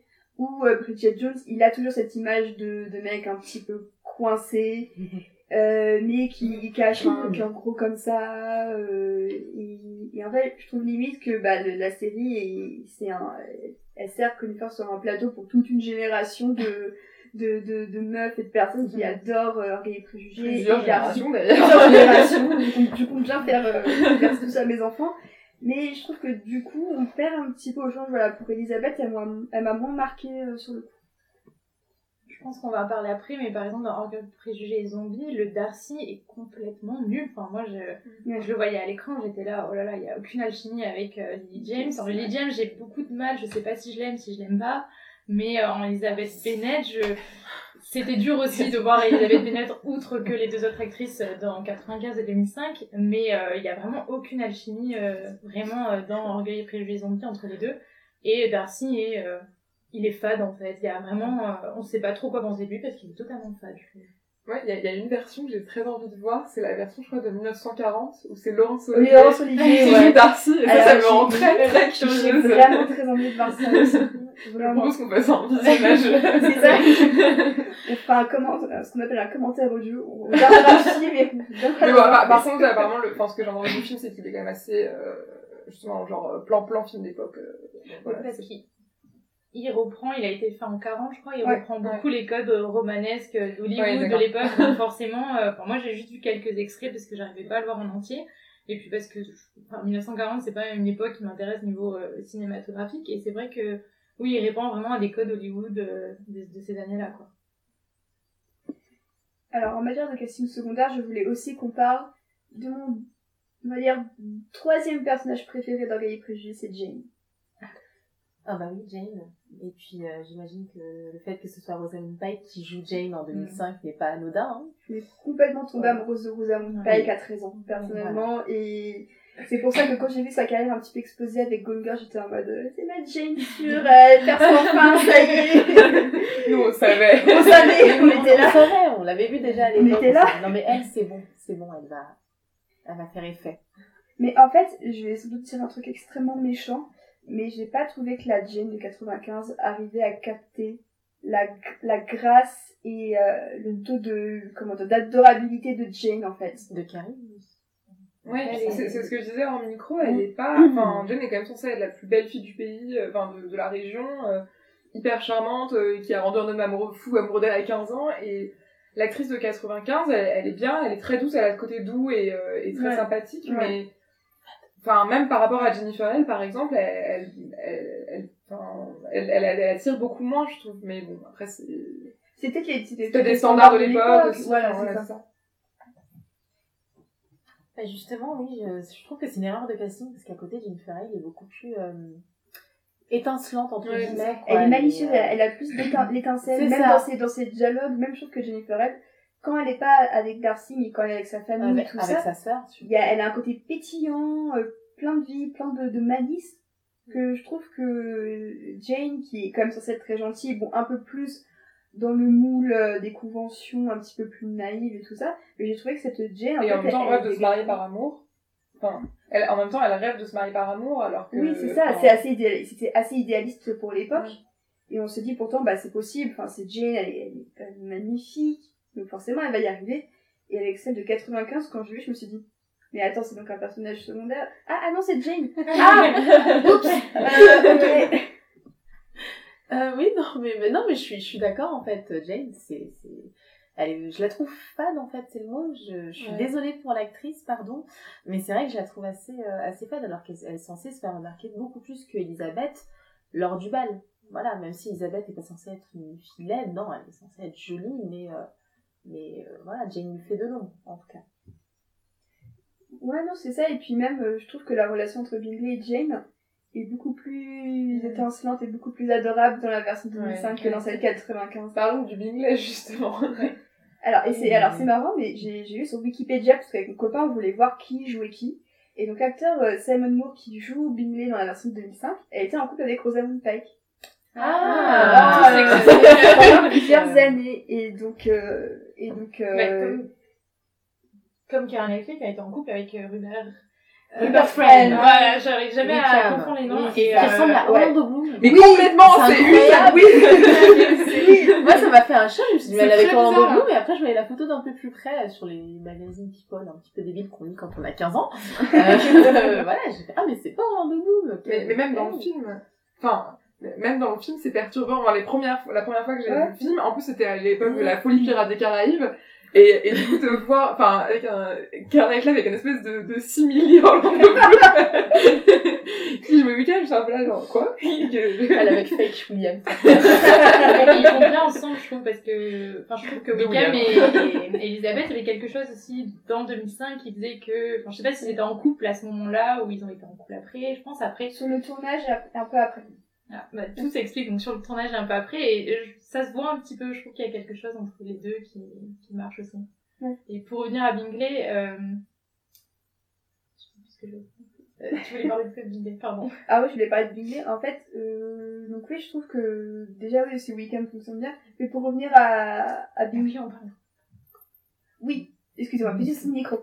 Mais euh, pour revenir à, à Bingley, je trouve qu'il il arrive beaucoup mieux à capter l'esprit un peu, euh, un peu un nerd. C'était un peu un nerd avant l'époque, on a l'impression, qui, qui bute sur les mots. Euh, euh, on sait, qui, qui, qui a été habitué à une vie de grand standing, mais en fait, la manière dont il s'exprime, je trouve que ça se ressent pas du tout. Il y a une sorte de simplicité. Et je trouve que le Bingley de 2005 est beaucoup mieux à ce niveau-là que celui de 95. Et je trouve que ça participe vraiment à l'alchimie hein, aussi entre Rosamund Pike et Simon Moore. C'est que, bah, je trouve qu'ils ils ont un langage, la manière dont ils parlent, c'est peut-être plus contemporain. Donc ils continuent à, à garder un phrasé assez, euh, assez d'époque, mais je trouve qu'ils ils y insufflent une modernité dans la manière dont ils parlent. Dont ils bredouillent, on sent Mm. que il y a un Oui, le, le bégaiement est plutôt bien, est plutôt bien trouvé. Moi, j'aime beaucoup aussi le, le Bingley de, de 2005. En plus, avec ses, ses cheveux roux en pétard, je- il, est, il est hyper cool. Mais c'est vrai que en, en revoyant des, des bouts de la version 95, je me suis dit que j'aimais beaucoup dedans la relation entre Bingley et Darcy. Et notamment dans, au bal, enfin dans le, le- le tout premier bal où Bingley vient euh, un peu euh, secouer Darcy en disant allez viens danser et tout. Enfin, c'est c'est plutôt bien fait. Tu vois un peu le, le copain qui est un peu euh, tout joyeux. Regarde, il y a plein de jolies filles. Viens, on va danser et tout. Darcy qui est non mais laisse-moi tranquille, euh, retourne avec ta, ta copine. Et ce, ce, cet aspect-là de leur amitié, de leur relation est plutôt bien réussi, je trouve, dans la, dans la, dans la version 95. Et puis leur relation, personnellement, je l'ai- je l'assimile beaucoup à la relation Elisabeth Jane. Ouais. Je trouve qu'il y a- ça marche aussi très très bien comme ça. Et pour Bingley, euh, je suis d'accord avec Océane, c'est c'est ce côté un peu nerd aussi qui est vraiment trop mignon. Et puis il est tout gêné tout le temps, donc c'est- quand j'avais 16 ans, je le trouvais euh, totalement nul comparé à Darcy parce que je sais pas pourquoi on est forcément attiré par euh, le mec hautain et snob, mais euh, au final, avec le temps, on en parlait hors, hors, euh, hors micro, ben hors caméra, hors, micro, hors micro, ben forcément, je, je préfère maintenant un, un homme comme euh, comme Bingley parce qu'il est juste attendrissant et attentionné. Et je pense que Darcy l'est aussi, mais c'est une autre, euh, c'est un autre débat dans tous les cas. Bingley, Darcy, Team Bingley, Team Darcy, c'est différent. Mais c'est ça qui est intéressant, c'est de se dire quand j'avais euh, Ouais. quand euh, j'avais quoi 17 ans, 18 ans, j'ai j'aimais bien euh, les mecs un peu inaccessibles, Ouais. euh, euh, pas forcément sympas, euh, pas forcément sensibles d'apparence. Alors qu'en fait, euh, t'arrives, bon là j'ai voilà, j'ai 27 ans, hein, hélas. Et euh, mais voilà, on arrive à un âge où non, on veut quelqu'un de gentil, de, de, de, de drôle, de d'expressif. Voilà, on veut pas un mec chiant comme Darcy. Mais en fait, ce qui est, ce qui est, moi, ce qui me fait rire avec Bingley, c'est qu'il il est pas foutu de remarquer que Jane est attirée aussi par lui. Et ça, en fait, c'est pour ça que, en fait, j'adore Bingley et en même temps, c'est un personnage qui vient, bon, ça vient directement du bouquin, mais ça me frustre la manière dont il a l'impression qu'il a des œillères absolument immenses et qu'il voit pas que Jane, elle a des yeux que pour lui. Et c'est, oui, et inversement. Ouais. Et c'est pour ça, à chaque fois, en fait, le personnage de Bingley, je suis en mode, mais comment tu fais pour pas le, le voir? C'est aussi évident que le nez au milieu de la figure. Et je trouve que ça participe un peu à son aspect euh, super attachant. Mais je peux comprendre que les gens aient un peu plus de difficulté à appréhender le personnage parce qu'on se dit, mais il est quand même bête de lâcher Pemberley. Euh... Je trouve que plus, plus que ça, enfin, euh, Netherfield, parce que Pemberley, c'est, pas. Oui, c'est vrai. non, mais je trouve que plus que, plus que ça, euh, c'est le, c'est le côté, euh, il se laisse tellement influencer par tout ce que tout le monde lui dit. ça. Ce qui à la fois fait son charme parce qu'il est de très bonne disposition comme euh, comme euh, tu dis John Austin et il aime tout le monde, il est hyper content d'être là. Et euh, j'ai- j'aime trop cette scène où il parle de ce que doit être une jeune fille accomplie. Il est là, euh, oh, c'est vraiment génial comme euh, toutes les jeunes filles sont tellement accomplies de nos jours que sa sœur sont là, euh, non, du tout, de quoi tu parles. Et, mais, mais en même temps, il se laisse quand même influencer par ses sœurs, par Darcy parce que, parce que tout le monde lui dit. Et, euh, et je trouve ça un peu dommage, quoi, parce que c'est pour moi, ça, ça perd un peu du personnage. Mais bon, c'est son manque de caractère. Enfin, il y y a justement sur cette comparaison entre euh, Bingley, Dar- Darcy et Elizabeth Jane, il y a un peu le côté Elizabeth et Darcy sont les personnages un peu plus euh, cyniques, un peu plus réalistes, un peu plus caractériels, et euh, Jane et, et, chez- et Bingley ils aiment tout le monde, mais bon ils sont un peu un peu plus bêtes aussi euh, parfois. Enfin quand quand Jane aussi les peu- écrit, tu sens qu'elle a voilà elle a un petit peu de oh ils sont mignons euh, bon. Ouais, ça me, fait, ça, me, ça me fait penser à la fin de la version BBC, je sais même plus si c'est dans le livre, où, euh, où elle en rigole avec son père, Elisabeth, en disant euh, Oui. qu'ils qu'ils vont euh, laisser les domestiques euh, tout Si, faire. si, euh, c'est le- C'est la c'est version dans le 2005 aussi. Ouais. Dans la version 2005, Mais je crois que c'est dans le livre. D'accord, hein. je, bah, il me que c'est peut-être dans les trois versions. Le livre, je me souviens plus si ça y est, mais c'est, mais c'est tellement vrai, en fait. C'est ça qui est drôle, c'est qu'ils se ressemblent, Jane et, euh, et Bingley. Euh, malgré, malgré eux, hein, les pauvres, ils vont, à mon avis, ils ont dû se faire avoir par absolument tout le monde et donner de l'argent à tout le monde, dont Lydia, qui a dû en demander beaucoup. Mais en fait, dans le bouquin de Lydia, on demande aussi à Lizzie et à euh, Darcy. Sur la, sur la C'est vrai, c'est oui. ce qu'écrit euh. Austen. Mais à mon avis, euh, à mon avis, c'est plus Jane qui a dû, euh, qui a Oui, dû oui, oui, on va pas se mentir. Et d'ailleurs, bah, su- super transition parce que je voulais parler de Monsieur Bennett, le papa. Parce que je trouve que Donald Sutherland est juste incroyable dans le rôle.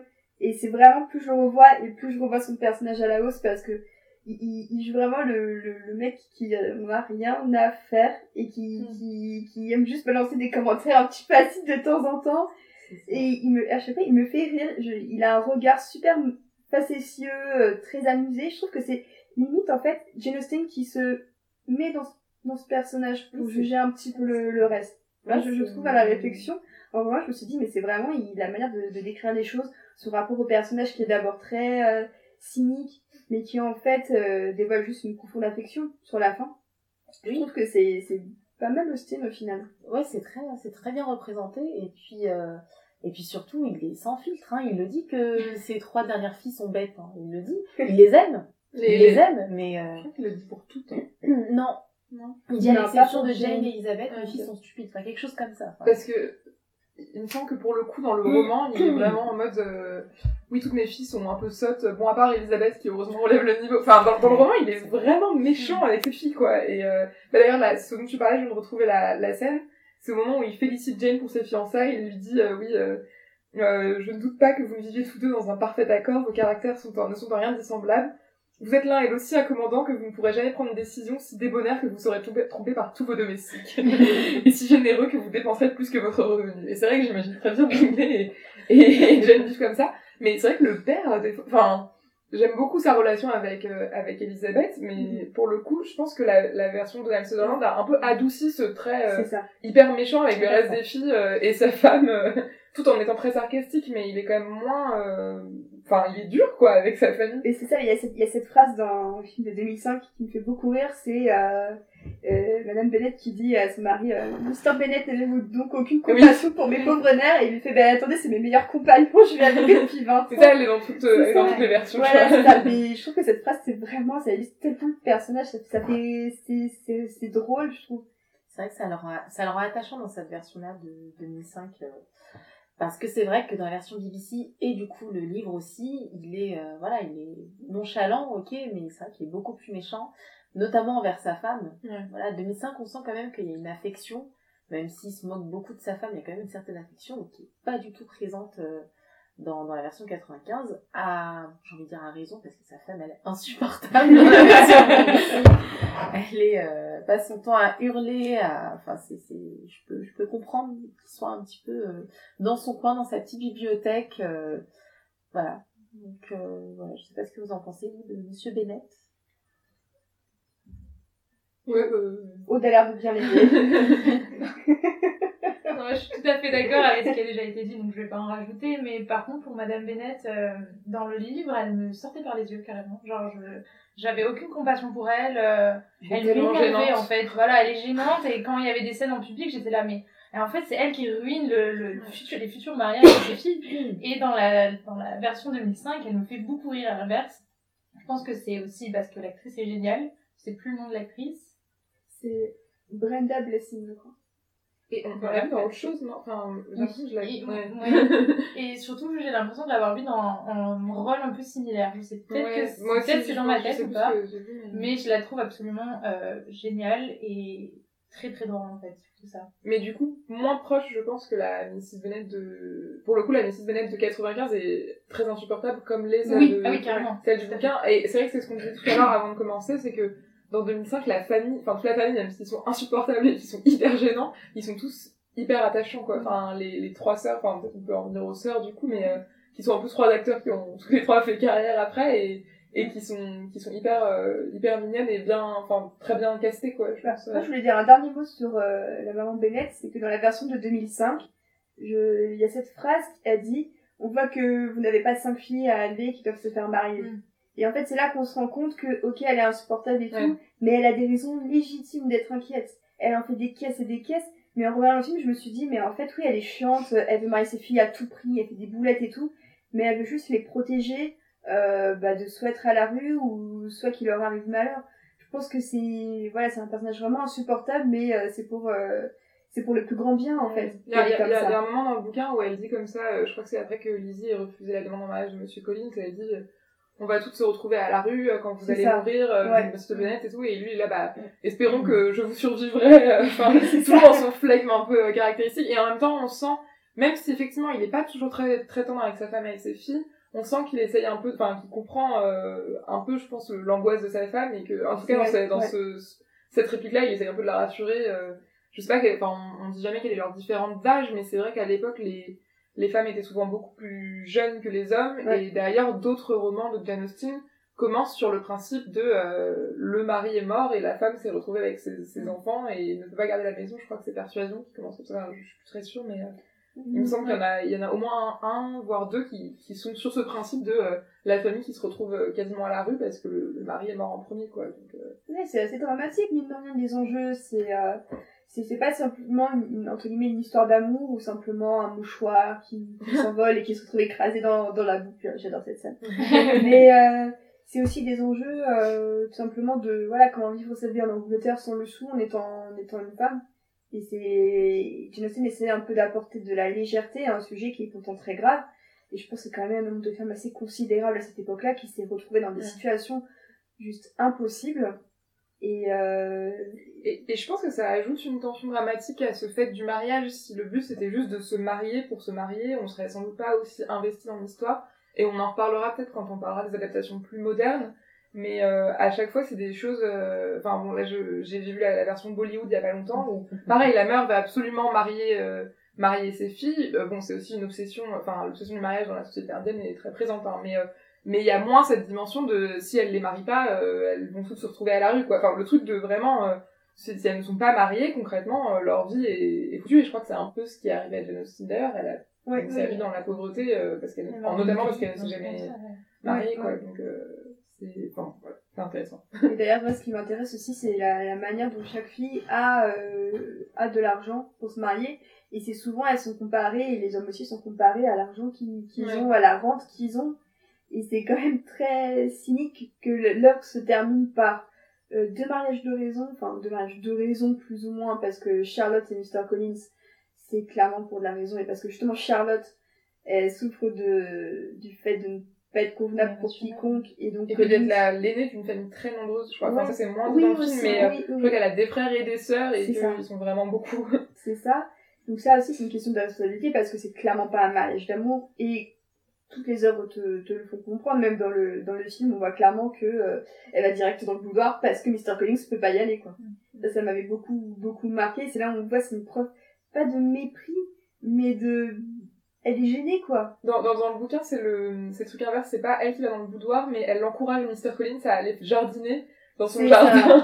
Et euh, en fait, Austen dit juste comme ça, euh, voilà, enfin, Colin se montre son jardin et d'ailleurs euh, Charlotte était très insistante sur le fait que c'était bien qu'il jardine. Et tu comprends derrière cette phrase que comme ça, elle peut se débarrasser un peu de lui. Elle, a- Elle a un peu la paix pendant quelques heures. c'est ça, et puis on a aussi bah, le mariage du coup de Wickham et Lydia, sauf Ouais. que bah, c'est un mariage qui est basé sur euh, rien du tout, et qui d'ailleurs finit très mal dans le roman puisqu'ils finissent par plus se supporter du tout.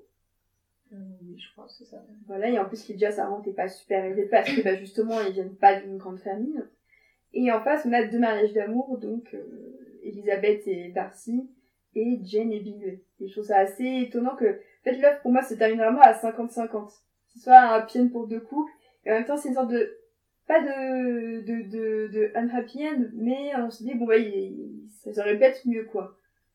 Ouais, et je crois que si je me trompe pas, dans les autres œuvres de, de Jane Austen, il y a très souvent ces héroïnes, euh, après être passées par euh, plein de, de péripéties, finissent par se marier quand même dans, enfin, par avoir une élévation sociale ou par assurer Ouais, leur ouais. sécurité. Enfin, il y a quand même toujours ce truc, même si beaucoup de, de romans sont, enfin, même si c'est quand même une histoire d'amour et tout, il me semble que c'est en Persuasion, par exemple, où l'héroïne au début a une situation très compliquée Mhm. et elle finit par se marier par amour, mais euh, quand même avec un type qui a une situation sociale plus élevée qu'elle.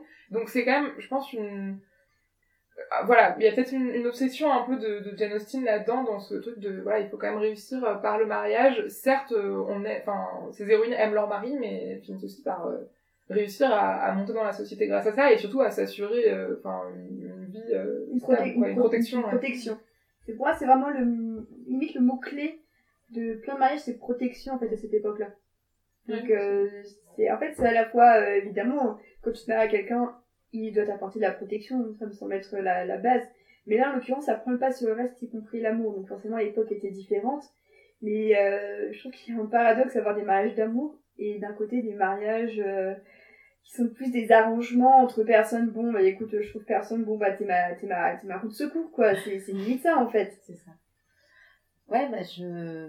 D'autant qu'en plus que, qu'à l'époque, euh, beaucoup de bourgeois épousaient des personnes issues de l'aristocratie pour avoir à la fois la fortune et le nom. Il y avait beaucoup Ouais. d'arrangements qui étaient faits comme ça. Bon, c'était des mariages malheureux, mais bon, ils avaient l'argent et le nom. Donc c'est, d'autant plus surprenant euh, euh, quand on lit euh, les œuvres de Jane Austen qui, elle, s'est dit, bah non, ils vont avoir le nom, mais aussi la fortune. C'est bien, c'est bien d'avoir les deux. Donc bon. Mais pour en revenir sur ce que disait Mathilde sur le fait que le, donc le mariage était important, mais dans les dans les, les adaptations modernes, le mariage est important ou enfin c'est plus le regard de la société qui est qui change là où par exemple Bridget euh, en vrai elle veut pas se mar- enfin elle est indépendante, elle peut faire ce qu'elle veut, c'est juste qu'elle a besoin d'un homme.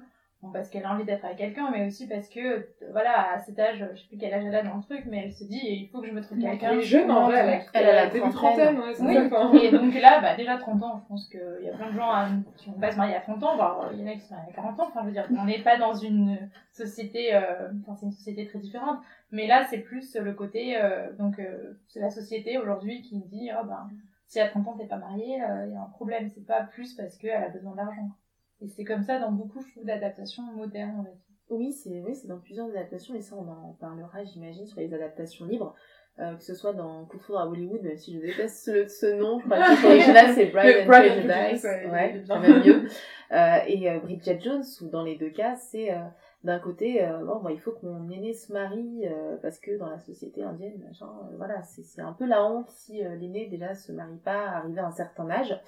Et euh, du côté de Bridget Jones, bon bah je me retrouve à un dîner avec que des couples. Ouais. cette scène. Euh, je suis Ouais. toute seule Ouais. et euh, après je crois aussi que les que ce que dit les enfin ça, on en reparlera encore c'est vrai que on, va un petit peu dans tous les sens mais je me souviens de cette scène en fait où euh, ils lui disent des choses affreuses mais qu'on com- comprend en fait que c'est elle qui les interprète comme ça qu'on lui dit bah alors euh, t'es toujours toute seule euh, c'est quand que machin? Mais vraiment ils lui disent des choses horribles. Et c'est elle qui, est complètement aussi obsédée par ça en disant mais ils doivent tellement me voir d'un œil euh, méprisant, voilà, je suis la pauvre, pauvre célibataire qui fume comme un pompier, qui est pas bien dans sa peau. Non, mais moi je peux comprendre son point de vue parce que je sais que moi je suis l'une des peut-être seules célibataires de mon groupe et de mon groupe d'amis et j'ai toujours les mêmes réflexions. Et il y a eu des périodes dans ma vie où je me faisais des, des fixettes sur ça en me disant mais t'as un problème, il faut que tu fasses quelque chose et je me quand je regardais Bridget Jones, j'étais ah mais en fait c'est j'ai- c'est pareil en fait, sauf que juste moi je ne fume pas, je bois, mais c'est exactement la même chose et du coup je, je peux tout à fait comprendre son, son point de vue. est dangereux pour la santé. À Oui, c'est vrai. non mais je bois autant qu'elle du vin et tout, donc ça va.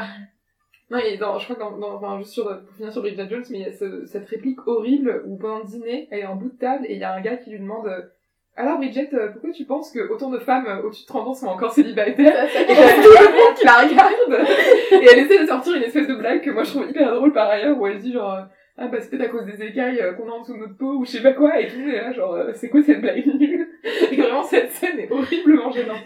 Mais oui, enfin, je pense que dans la transposition moderne, c'est ce qui marque, c'est cette pression sociale de, euh, sans forcément se marier, euh, trouver quelqu'un, être en couple. euh, Enfin, on peut pas nier que c'est une pression qui existe. euh, Enfin, je pense. euh, Bah, ça existe euh, encore à l'heure d'aujourd'hui pour, euh, pour les femmes. En fait, c'est c'est simple.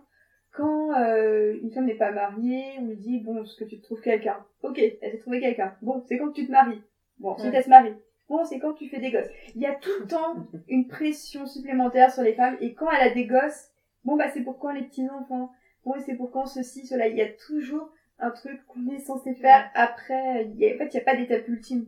Et, et je pense que c'est pour ça que l'œuvre de Jane Austen euh, enfin, touche autant de gens encore aujourd'hui, parce que même si effectivement il y a plein de, de problématiques et de, de traditions qui sont enfin qui existent plus forcément dans nos sociétés, mais c'est quand même un truc, euh, cette pression sociale qu'il y a. Alors certes, tu risques pas de te retrouver à la rue si tu te maries pas, quoique euh, l'injustice fiscale euh, concernant les couples, on peut en parler.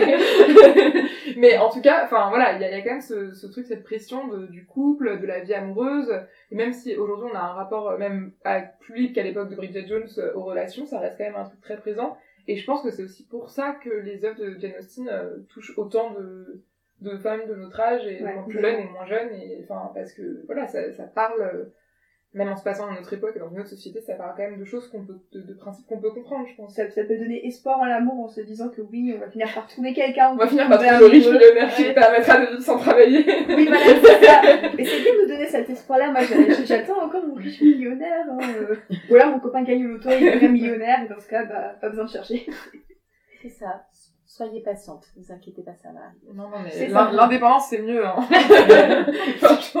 Soyez indépendant. Si ça vous tombe dessus, vous en faites ce que vous voulez. N'ayez aucune pression. Quand ça vient, ça vient. Si ça vient pas, et bah tant pis. Que vous soyez en couple ou non, l'indépendance, c'est le plus important. C'est Voilà. ça. Parce que Elle même quand on est en couple, on peut être indépendant. Et je pense d'ailleurs que euh, euh, Lizzie et Darcy, à mon avis, c'est un couple très indépendant. Ouais. Je sais pas ce que vous en pensez, mais quand je connais, quand on voit leur caractère, on se dit Mm. que euh, il lui, il va, il va lui laisser de l'espace, il va la laisser faire tout ce qu'elle veut, y compris aller se balader dans la nature, porter euh, n'importe quelle tenue alors qu'elles sont euh, toutes froissées. Il y aura un respect mutuel, je pense, Ouais, entre, ouais, les ça. deux. C'est ça, qu'il s'est senti... En fait, ils se sont changés l'un et l'autre, quoi. complètement. C'est en ça que c'est beau, c'est qu'en fait, euh, ils, se, ils sont devenus des meilleures versions De d'eux-mêmes. même. Euh, lui est devenu plus généreux, un peu moins méprisant envers les autres, et puis elle a un petit peu laissé sa fierté de côté en étant euh, voilà un peu un peu Ils plus sont devenus patiente. plus vulnérables. Oui, peut-être aussi. Pour moi, c'est ça, c'est vraiment, ils sont vulnérables. Mais- Donc, Darcy, c'est Victor Newman ou... mais, mais surtout, je pense qu'ils sont pas, enfin, même dès le début, ils sont pas forcément si éloignés, ni dans leur, euh, ni dans leur comportement, ni dans ce qu'ils pensent, parce que Ah oui, même si Elisabeth prend très mal le fait que Darcy lui, lui reproche sa famille dans sa première déclaration, en vrai, elle est ultra saoulée par sa famille aussi. Et Ah je oui. pense que, enfin, à mon avis, Darcy aura pas très envie de voir ses beaux-parents très souvent, et je suis pas sûre qu'Elisabeth ait très envie de les voir non plus. Enfin, on sent qu'elle a vraiment une vraie affection pour Jane, pour son père aussi. Sa mère et ses sœurs, c'est quand même un peu moins, euh, enfin, voilà, c'est c'est la famille, quoi, mais, mais il y a cette scène du bal, là, horrible, à des où tout tourne mal. Oui, oui, Et où vraiment le, enfin, la conclusion c'est genre euh, toute ma famille m'a fait honte euh, à part Jane, mais, mais la pauvre, euh, elle a plus aucun, aucun avenir quoi. Enfin, C'est ça. donc bon, enfin, je pense que ils- effectivement ils se sont adoucis l'un l'autre et en même temps le- ils étaient déjà très semblables sur beaucoup de choses. Donc euh, C'est juste qu'ils étaient butés chacun de leur côté. dans leur position. ouais. C'est ça. Mais j'avoue que moi aussi ça m'est arrivé dans mes relations d'avoir des a priori et en fait de me rendre compte que ah non bah en fait c'est il y a autre chose derrière quoi. Faut, faut vraiment dépasser le le les apparences. C'est vraiment euh, ce cette offre c'est de l'habit ne fait pas le ne fait pas le moine. Il faut pas se fier à la couverture. Techniquement c'est c'est complètement ça. C'est tout à fait. Voilà. Très pour résumer. Fin du podcast. La dissertation. J'attends ma note. Euh, bah, vous avez encore des choses à dire sur les adaptations littérales ou euh, on peut passer à la dernière partie qui va s'intéresser à l'héritage d'orgueil et préjugés. Donc on a déjà un petit peu parlé de euh, Couture à Hollywood, on a un petit peu parlé de euh, Bridget Jones, on a parlé aussi un peu d'orgueil, préjugés et zombies. Euh, je propose qu'on commence par orgueil, préjugés et zombies parce que euh, ne serait-ce que par rapport au titre, euh, il y a clairement un lien euh, qui, qui est fait clairement. Donc euh, Orgueil et préjugés zombies, c'est un roman de Seth Graham Smith qui reprend euh, parfois mot pour mot la structure d'Orgueil et préjugés en y ajoutant des zombies parce que pourquoi pas après tout. hein, euh. En plus, enfin, ce qui est intéressant, enfin, ce que j'avais trouvé intéressant de passer dans le projet, c'est que les zombies, dans beaucoup d'œuvres, ils représentent euh, la manière que la société a de vivre en n'étant pas forcément vivante. C'est-à-dire de, de la vivre en en n'étant pas forcément conscient de ce qui se passe autour, en la vivant un petit peu en mode mort-vivant, euh, avec la routine et tout. Je trouvais que c'était intéressant de mettre ça à l'époque d'Orgueil et Préjugés, où euh, ça aurait pu avoir sa pertinence, et je trouve qu'au final, l'intention est pas du tout là. Du moins pour les zombies, je trouve qu'ils représentent pas grand-chose au final. Euh, c'est ça en fait, c'est que le concept est super fun, on peut se dire bah allez, pourquoi pas. Euh, moi j'ai, bon, par curiosité, j'ai voulu lire le livre, j'en ai lu que la moitié parce qu'en fait je me suis rendu compte que ça apportait rien euh, dans le sens où c'était juste, euh, bah Jane, elle va, elle va aller voir euh, Mr. Bingley, mais euh, donc elle va croiser des zombies. Elle va tomber malade parce qu'elle se sera fait euh, attaquer par des zombies. Voilà, c'est la chose qui a en plus. Donc euh, je crois que c'est plus un pastiche qu'une parodie. Et c'est en ça que j'ai, ça m'a peut-être un petit peu dépassé. Je j'ai pas accroché euh, du Je tout. euh. crois que c'est une parodie, mais en fait, euh, moi, moi j'ai pas vu, j'ai pas lu, mais j'ai vu le film et je sais qu'au tout début, ça, ça commence bien parce qu'on sent qu'il peut avoir une histoire originale derrière ça, tout en reprenant euh, la même intrigue. Et puis après, en fait, on se rend compte que c'est vraiment fait exactement de la même manière, c'est-à-dire que la trame est, est similaire et puis même les attentes. Par exemple, on parlait de la fortune et euh, je sais que Darcy, à un moment, quand il parle d'une femme accomplie, il lui dit pas que c'est euh, c'est avec l'argent, etc. C'est surtout avec euh, avec les arts martiaux. Enfin, c'est voilà, tout est euh, tout est euh, fait pour que ça rentre avec tout ce qui est arts martiaux. Euh, je sais que le père Bennett amène ses filles en Chine pour qu'elles se battent. Enfin, Oui. c'est c'est un peu du n'importe quoi. Euh, C'est un et- délire. ouais. Elles apprennent les arts euh, C'est ça, martiaux. Ouais. Et elles ont des couteaux qui se cachent derrière leur jupe. Enfin, moi, c'est une scène qui m'a marquée où, euh, où elles sont au bal et où Elisabeth sort deux grosses épées et elle commence à taillader euh, je sais plus combien de, de zombies. Donc ça, ça m'a fait beaucoup rire, mais euh, j'ai pas euh, lu le livre, mais le film, je l'ai trouvé drôle, mais avec vraiment, faut le prendre avec beaucoup de second degré, je trouve. Et je trouve que les personnages, alors à part Matt Smith en Collins, qui est absolument drôle, parce que Matt. Smith, je le trouve euh, déjà de base très bon acteur, et je trouve que dans le rôle de Collins, déjà Collins, je l'aime beaucoup, parce que que c'est un très bon, euh, un très bon personnage dans, dans le, le livre, mais euh, là, euh, il est encore plus excellent. Outre ça, je trouve que ça n'apporte rien de, de fou à, voilà, à ce que disait Yasmina, ça n'apporte rien du tout en fait. Mais euh, ça se laisse voir si on a euh, une heure et demie à perdre un jour dans sa vie, ça peut se voir en fait. J'ai retrouvé un extrait. Mais je te laisse d'abord parler, Océane. J'ai Non, retrouvé un vas-y. extrait. Justement, où euh, Darcy parle de la femme accomplie. Une femme doit avoir une connaissance approfondie de la musique, du chant, du dessin, de la danse et des langues vivantes. Elle doit avoir été initiée aux différents styles de combat des maîtres de Kyoto, ainsi qu'aux tactiques et aux armes européennes modernes. Voilà. Et ensuite, en outre, elle doit posséder un je ne sais quoi dans sa posture et sa démarche, dans son timbre de voix, son ton et ses expressions. Sinon, le compliment est en partie usurpé. Voilà. Donc, euh, c'est vraiment des ajouts. Alors franchement, je suis désolée Darcy, mais moi je ne sais pas dessiner. hein. C'est vrai, je sais pas, mais moi je... mais d'ailleurs, ça, me fait- ça me fait repenser à cette scène où c'est Lady Catherine de Bourg qui dit à Elisabeth, mais alors vous savez faire quoi? Et elle lui dit, bah je sais pas faire grand chose en fait, enfin c'est c'est lié et tout ça, mais c'est c'est pas l'image d'une femme accomplie telle que euh, l'aristo- l'aristocratie euh, l'exige. Et euh, du coup, c'est en ça que c'est un peu euh, pour Darcy c'est un peu euh, transgressif que justement Darcy et Lizzie finissent ensemble sachant qu'elle est nettement moins accomplie que ce qu'on attend d'elle Que d'ailleurs, Georgiana, par exemple. c'est pour ça et même euh, Lady Catherine de Bourg je trouve illustre bien euh, un peu cette euh, ancienne société pour qui où les femmes doivent vraiment savoir tout faire ce sont de vrais couteaux suisses Mais c'est une société où c'est il y a moins de choses qui sont apprises mais ça n'enlève rien à la qualité globale d'une personne D'ailleurs, je profite pour dire que Lady Catherine de Bourg par Judy Dench, Ah ouais. c'est caviar. On n'a pas parlé Ouais. d'elle, mais c'est vraiment un énorme caviar. Et je sais plus qui la joue dans la version euh, Orgueil et Préjugés Zombies. C'est les Naïdi. Oui, c'est Lena Headey qui est, euh, qui est la fameuse Cersei de Game of Game Thrones. Et Ah, d'ailleurs- euh. Et d'ailleurs, il y a Charles Dance aussi qui joue, euh, Ah. qui joue dans Orgueil et Préjugés Zombies. C'est- Il y, a un, il y a un bon cast. En fait, fait, ouais. il y a un bon casting, je trouve, mais euh, les, les alchimies ne fonctionnent pas vraiment parce que il y a Douglas Bowles, je sais pas comment on dit son Douglas Bowles, ouais. son nom, euh, qui joue donc Bingley. Et pareil, pff, Jane et Bingley, il n'y a pas vraiment de. Il n'y a rien non plus en fait. Et même Lena Headey, qui pour moi, voilà, c'est une très grande actrice et j'adore euh, Cersei, mais je trouve que dans le film, elle n'apporte rien du tout non plus. Et donc, euh, et même euh, Lily James, on en a déjà parlé, mais je trouve qu'elle n'apporte pas grand chose à la Elizabeth Bennet. Quoi. Et, et moi, j'ai ni lu ni vu euh, Orgueil, Préjugés et Zombies, mais du coup, à la fin, enfin, euh, est-ce qu'il doit, il doit vaincre des zombies euh, pour pouvoir se marier Alors, ou il y a... bah, spoiler alerte, en gros. Spoiler alerte, Euh, attention. Voilà.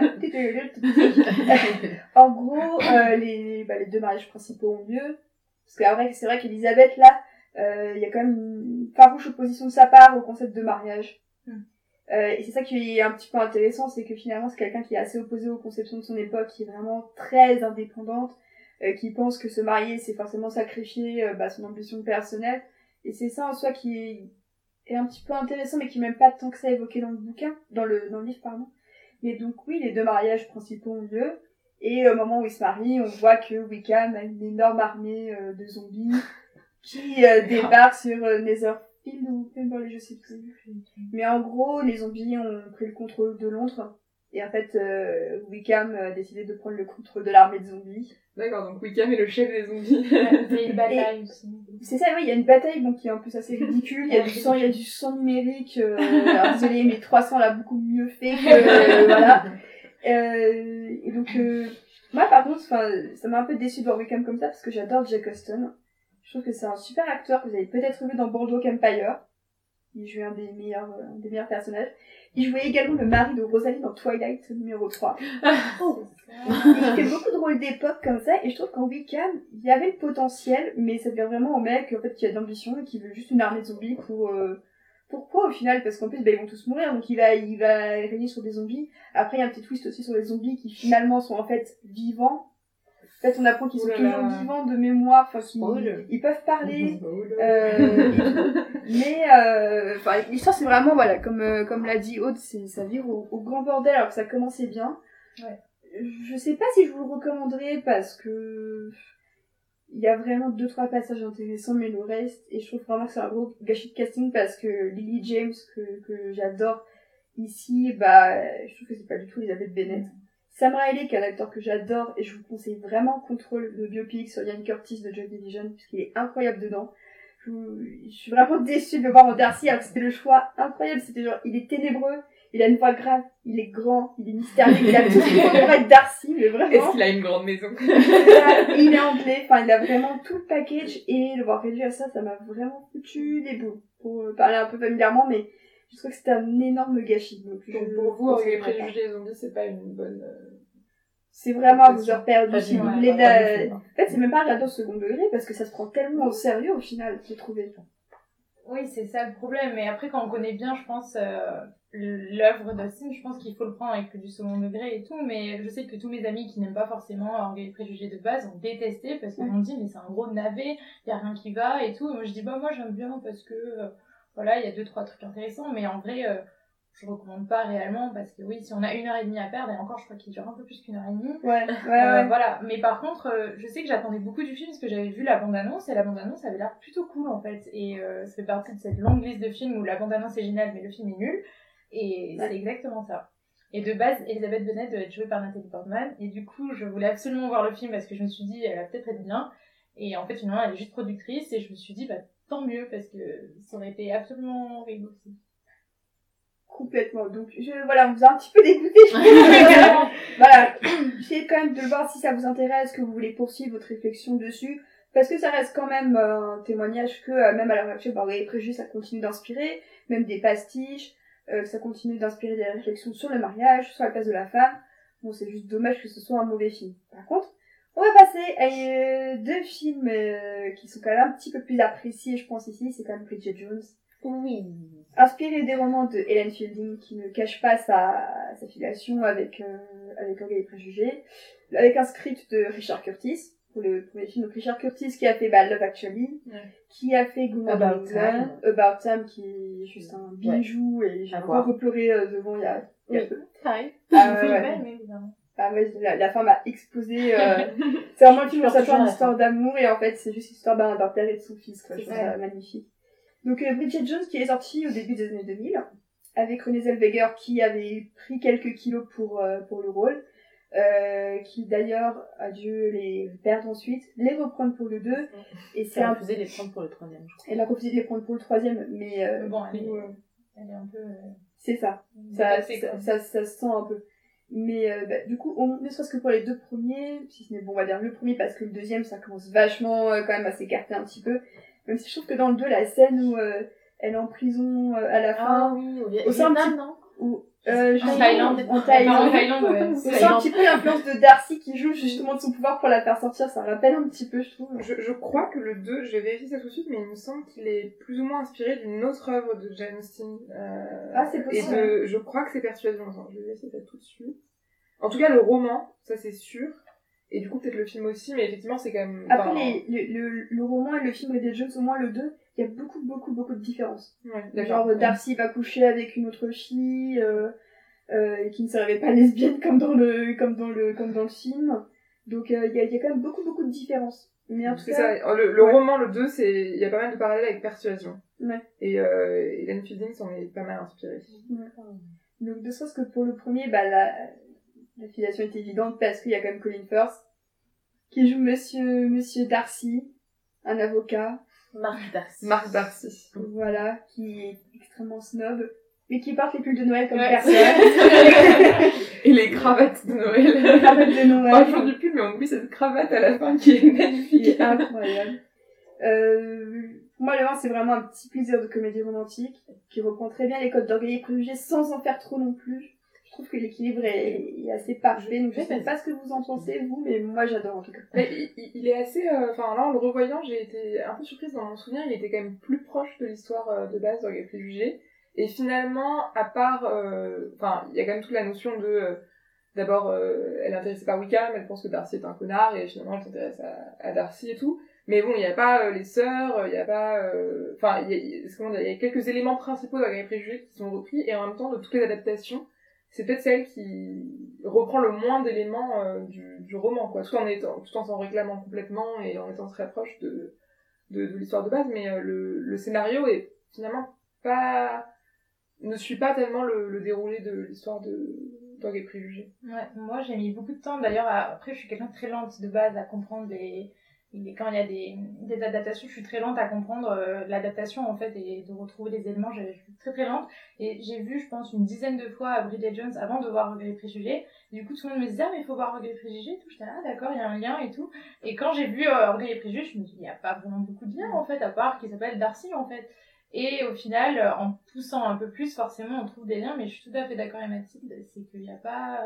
C'est l'œuvre la moins, euh, moins, moins reprise euh, au niveau euh. Ouais, c'est ce qu'on appelle une adaptation libre. Ouais, en ouais, fait, carrément. c'est transposé à l'ère moderne.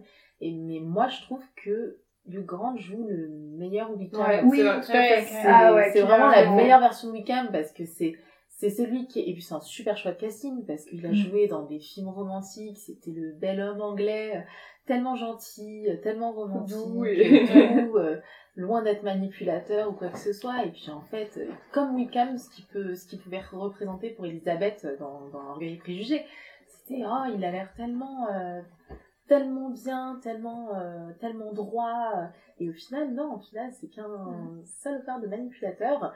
Euh, et c'est ce que révèle être euh, Wickham. Et du Grant, je, moi, je trouve que c'est un de ses meilleurs rôles. Ouais, génial. clairement. Et, et euh, pour, pour le coup, je trouve que ce qui est intelligent dans Bridget Jones, c'est de faire de Wickham un connard dès le début. Enfin, Bridget a du mal à s'en rendre compte, mais toi, en tant que spectateur, euh, ce type qui envoie des messages salaces euh, par mail à son employé et qui lui fout des mains aux fesses dans l'ascenseur avec tout, c'est horrible. Enfin, en vrai, genre, Ah, c'est ultra chelou. Et, euh, et, et, enfin, voilà, il y a, il y a quand même un truc où, c'est un peu, pour moi, c'est un peu le, euh, je sais plus comment il s'appelle, Daniel, euh, Daniel Cleaver. Pour moi, Daniel Cleaver, c'est un peu, Cleaver. euh, Ouais. Cleaver, c'est un peu genre si, si Wickham avait, avait grandi au XXIe siècle euh, avec euh, tout ce que la masculinité toxique euh, apprend aux, aux jeunes garçons. Ce qu'elle apprend Et encore. ce qu'elle- ce qu'elle apprend encore, et, et, et pas avec les conventions sociales du, du 19e, enfin du 18e et du 19e, du 19e qui t'empêchent quand même de, de, de dépasser les bornes trop vite, quoi. Bon, après, on comprend à la moitié du roman, je pense que William est un connard, euh, notamment quand il se désintéresse d'Elisabeth pour se tourner vers une, une jeune fille qui vient mystère, enfin, comme par hasard d'avoir une, un héritage de 10 000 livres, et d'un coup, il ne s'intéresse plus à Elisabeth. Mais on met un peu de temps à voir à quel point euh, il est manipulateur et, et mauvais, alors que le, enfin, le personnage de Hugh Grant, euh, bon, euh, tu, tu dis dès le début, euh, Bridget fait pas ça, quoi. Enfin, même s'il est génial. T'as euh, toujours autant le cœur brisé Ouais, en voyant ça. la scène où elle découvre la meuf après Ah ouais, c'est horrible. À chaque fois, Ouais. tu te dis, mais euh, non, n'ouvre pas cette porte, genre, euh, non, fais pas ça avec, euh, avec Et Cleaver. puis enfin, tout le temps où ils sont ensemble, t'as l'impression qu'il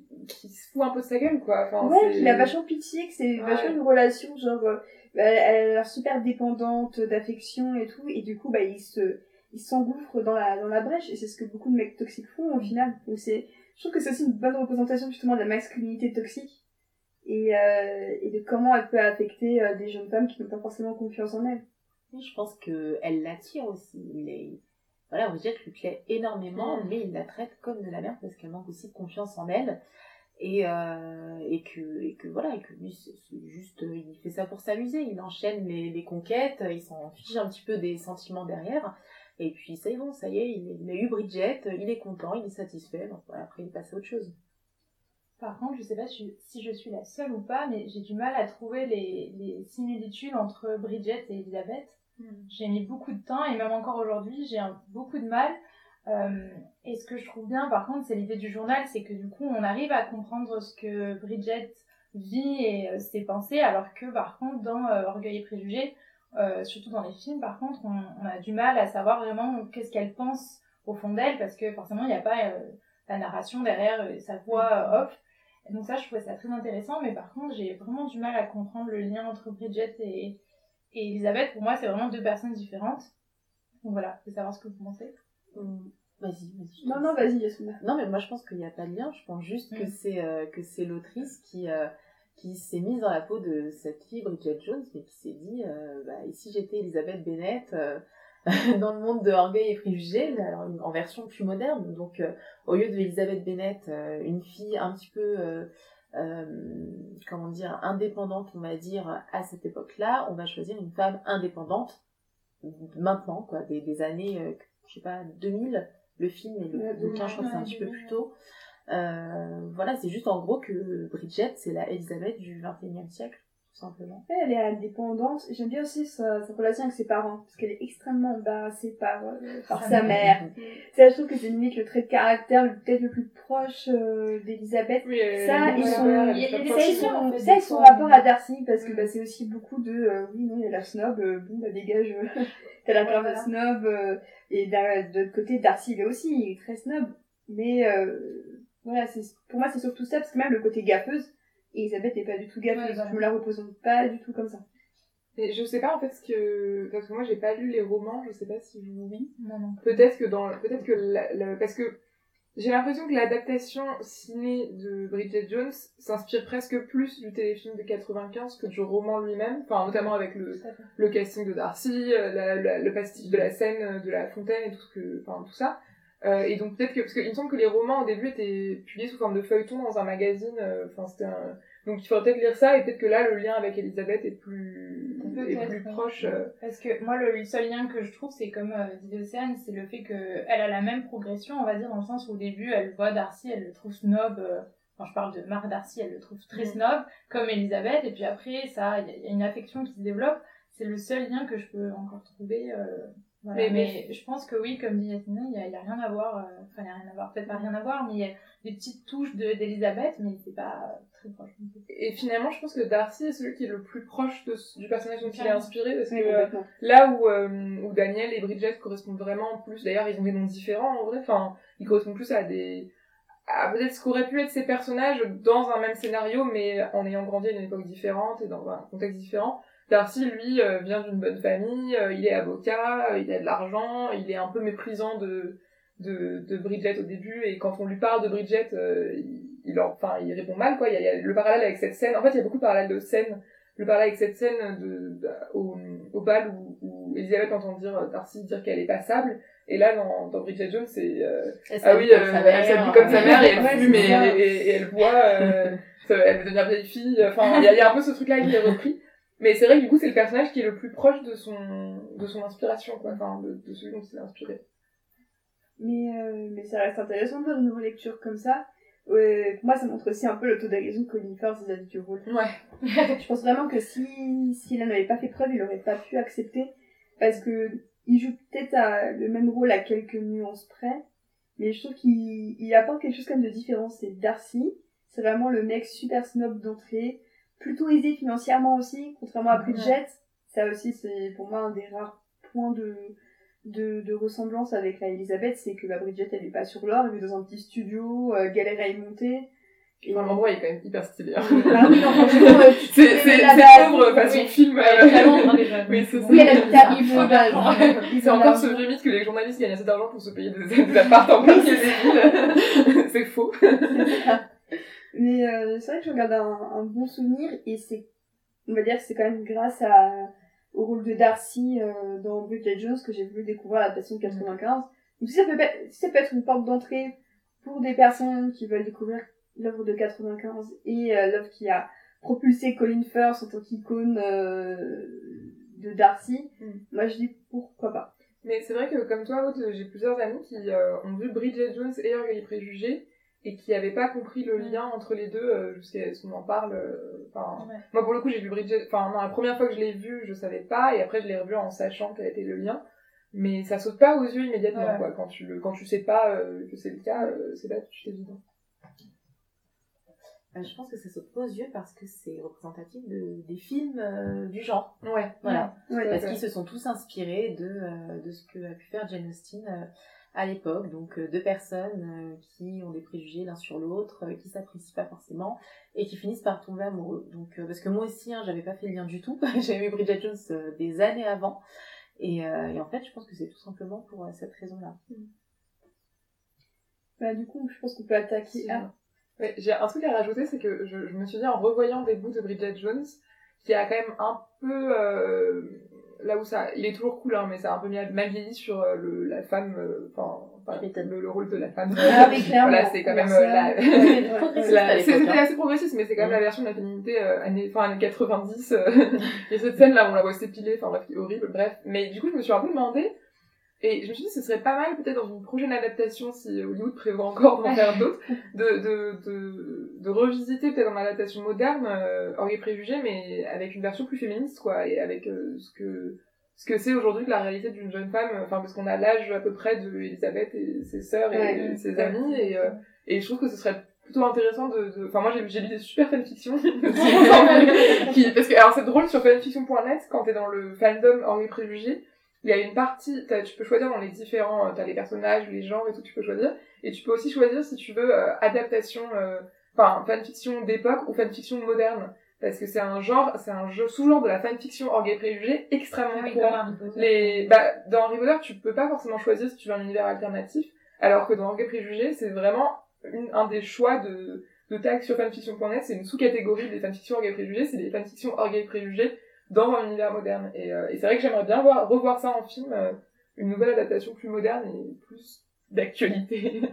Et donc, à défaut d'être euh, plus moderne, on va parler de la dernière grosse adaptation pour cet épisode, c'est euh, Coup de foudre à Bollywood. Pride and Prejudice. C'est ça. C'est ça, c'est ça, qui est sorti en 2004. 2004 ans. C'est ça. Euh, avec, euh, j'espère je vais pas massacrer son nom, Ashwara Rai. Euh, donc, bah, qui, est, qui est juste une femme sublime. et Une icône bollywoodienne. Voilà, une icône bollywoodienne. Miss Monde. Qui a été Miss Monde, ouais, et, et Géry L'Oriel maintenant d'ailleurs. Euh, donc euh, bah, c'est l'histoire, bah, pareil, hein, ça commence comme Orgueil et Préjugé, sauf que ça a lieu en Inde. Euh, et donc ça commence par un mariage, le mariage de donc d'une amie de la famille de celle qui n'est plus Elisabeth, j'ai oublié son nom. C'est Lalita. Lalita, merci. Euh, donc, euh, et leur mère qui dit alors euh, il y a, il y a, y a quelqu'un qui va venir, euh, qui, euh, qui vient de Londres mais qui est d'origine indienne. Euh, qui est riche, euh, voilà, donc faites-vous jolie les filles, machin, euh, allez-y, et puis on voit, elle compte surtout sur Jane pour vraiment le séduire. et sur le lieu du mariage, donc là, on le voit arriver, son nom, si tu l'as, ce serait super. Balrage. Balrage, donc Balrage qui arrive, Monsieur Balrage qui est là avec sa sœur et avec donc son ami euh, qui s'appelle toujours Darcy d'ailleurs. Ça ça n'a pas changé qui est euh, sauf un, un, riche américain euh, euh très méprisant envers la culture indienne. Vraiment c'est très, très gênant. C'est très gênant. J'étais pas aussi gênée à l'époque là mais quand je l'ai revu j'ai fait ouais quand même. Parce que il est vraiment il y a énormément de préjugés il arrive il dit non mais voilà qu'est-ce que je fais chez les ploucs qu'est-ce que c'est que ça? Enfin voilà, je te laisse euh, poursuivre. non, mais justement, je trouve que c'est le point le plus intéressant peut-être de ce film, ouais. bon qui euh, ça me cringe hein, qui, qui, est, qui, est, hyper fun. Enfin, je l'ai vu il y a deux jours et j'ai vraiment, j'ai vraiment beaucoup aimé. C'est un peu une version américanisée de Bollywood, mais on y retrouve quand même tous les codes de Bollywood et justement le le fait de remplacer les balles par des mariages. En plus, les mariages en Inde durent souvent plusieurs jours, donc ça donne plein d'occasions des différentes scènes de balles. Ça, ça marche super bien. Et moi, ce que, ce que j'ai trouvé fascinant dans ce film, auquel je ne m'attendais pas, et à quoi je m'attendais pas du tout, sachant que c'est quand même une grosse production euh, qui a fait des, des millions au box-office, c'est cette espèce de, de discours anti-impérialiste. Enfin, en fait, tout le, ah le truc, euh, toute la relation de, de préjugés entre Lalita et Darcy, qui dans euh, Orgueil et Préjugés est plutôt un truc de classe et, euh, et de niveau social et de, aussi de niveau intellectuel.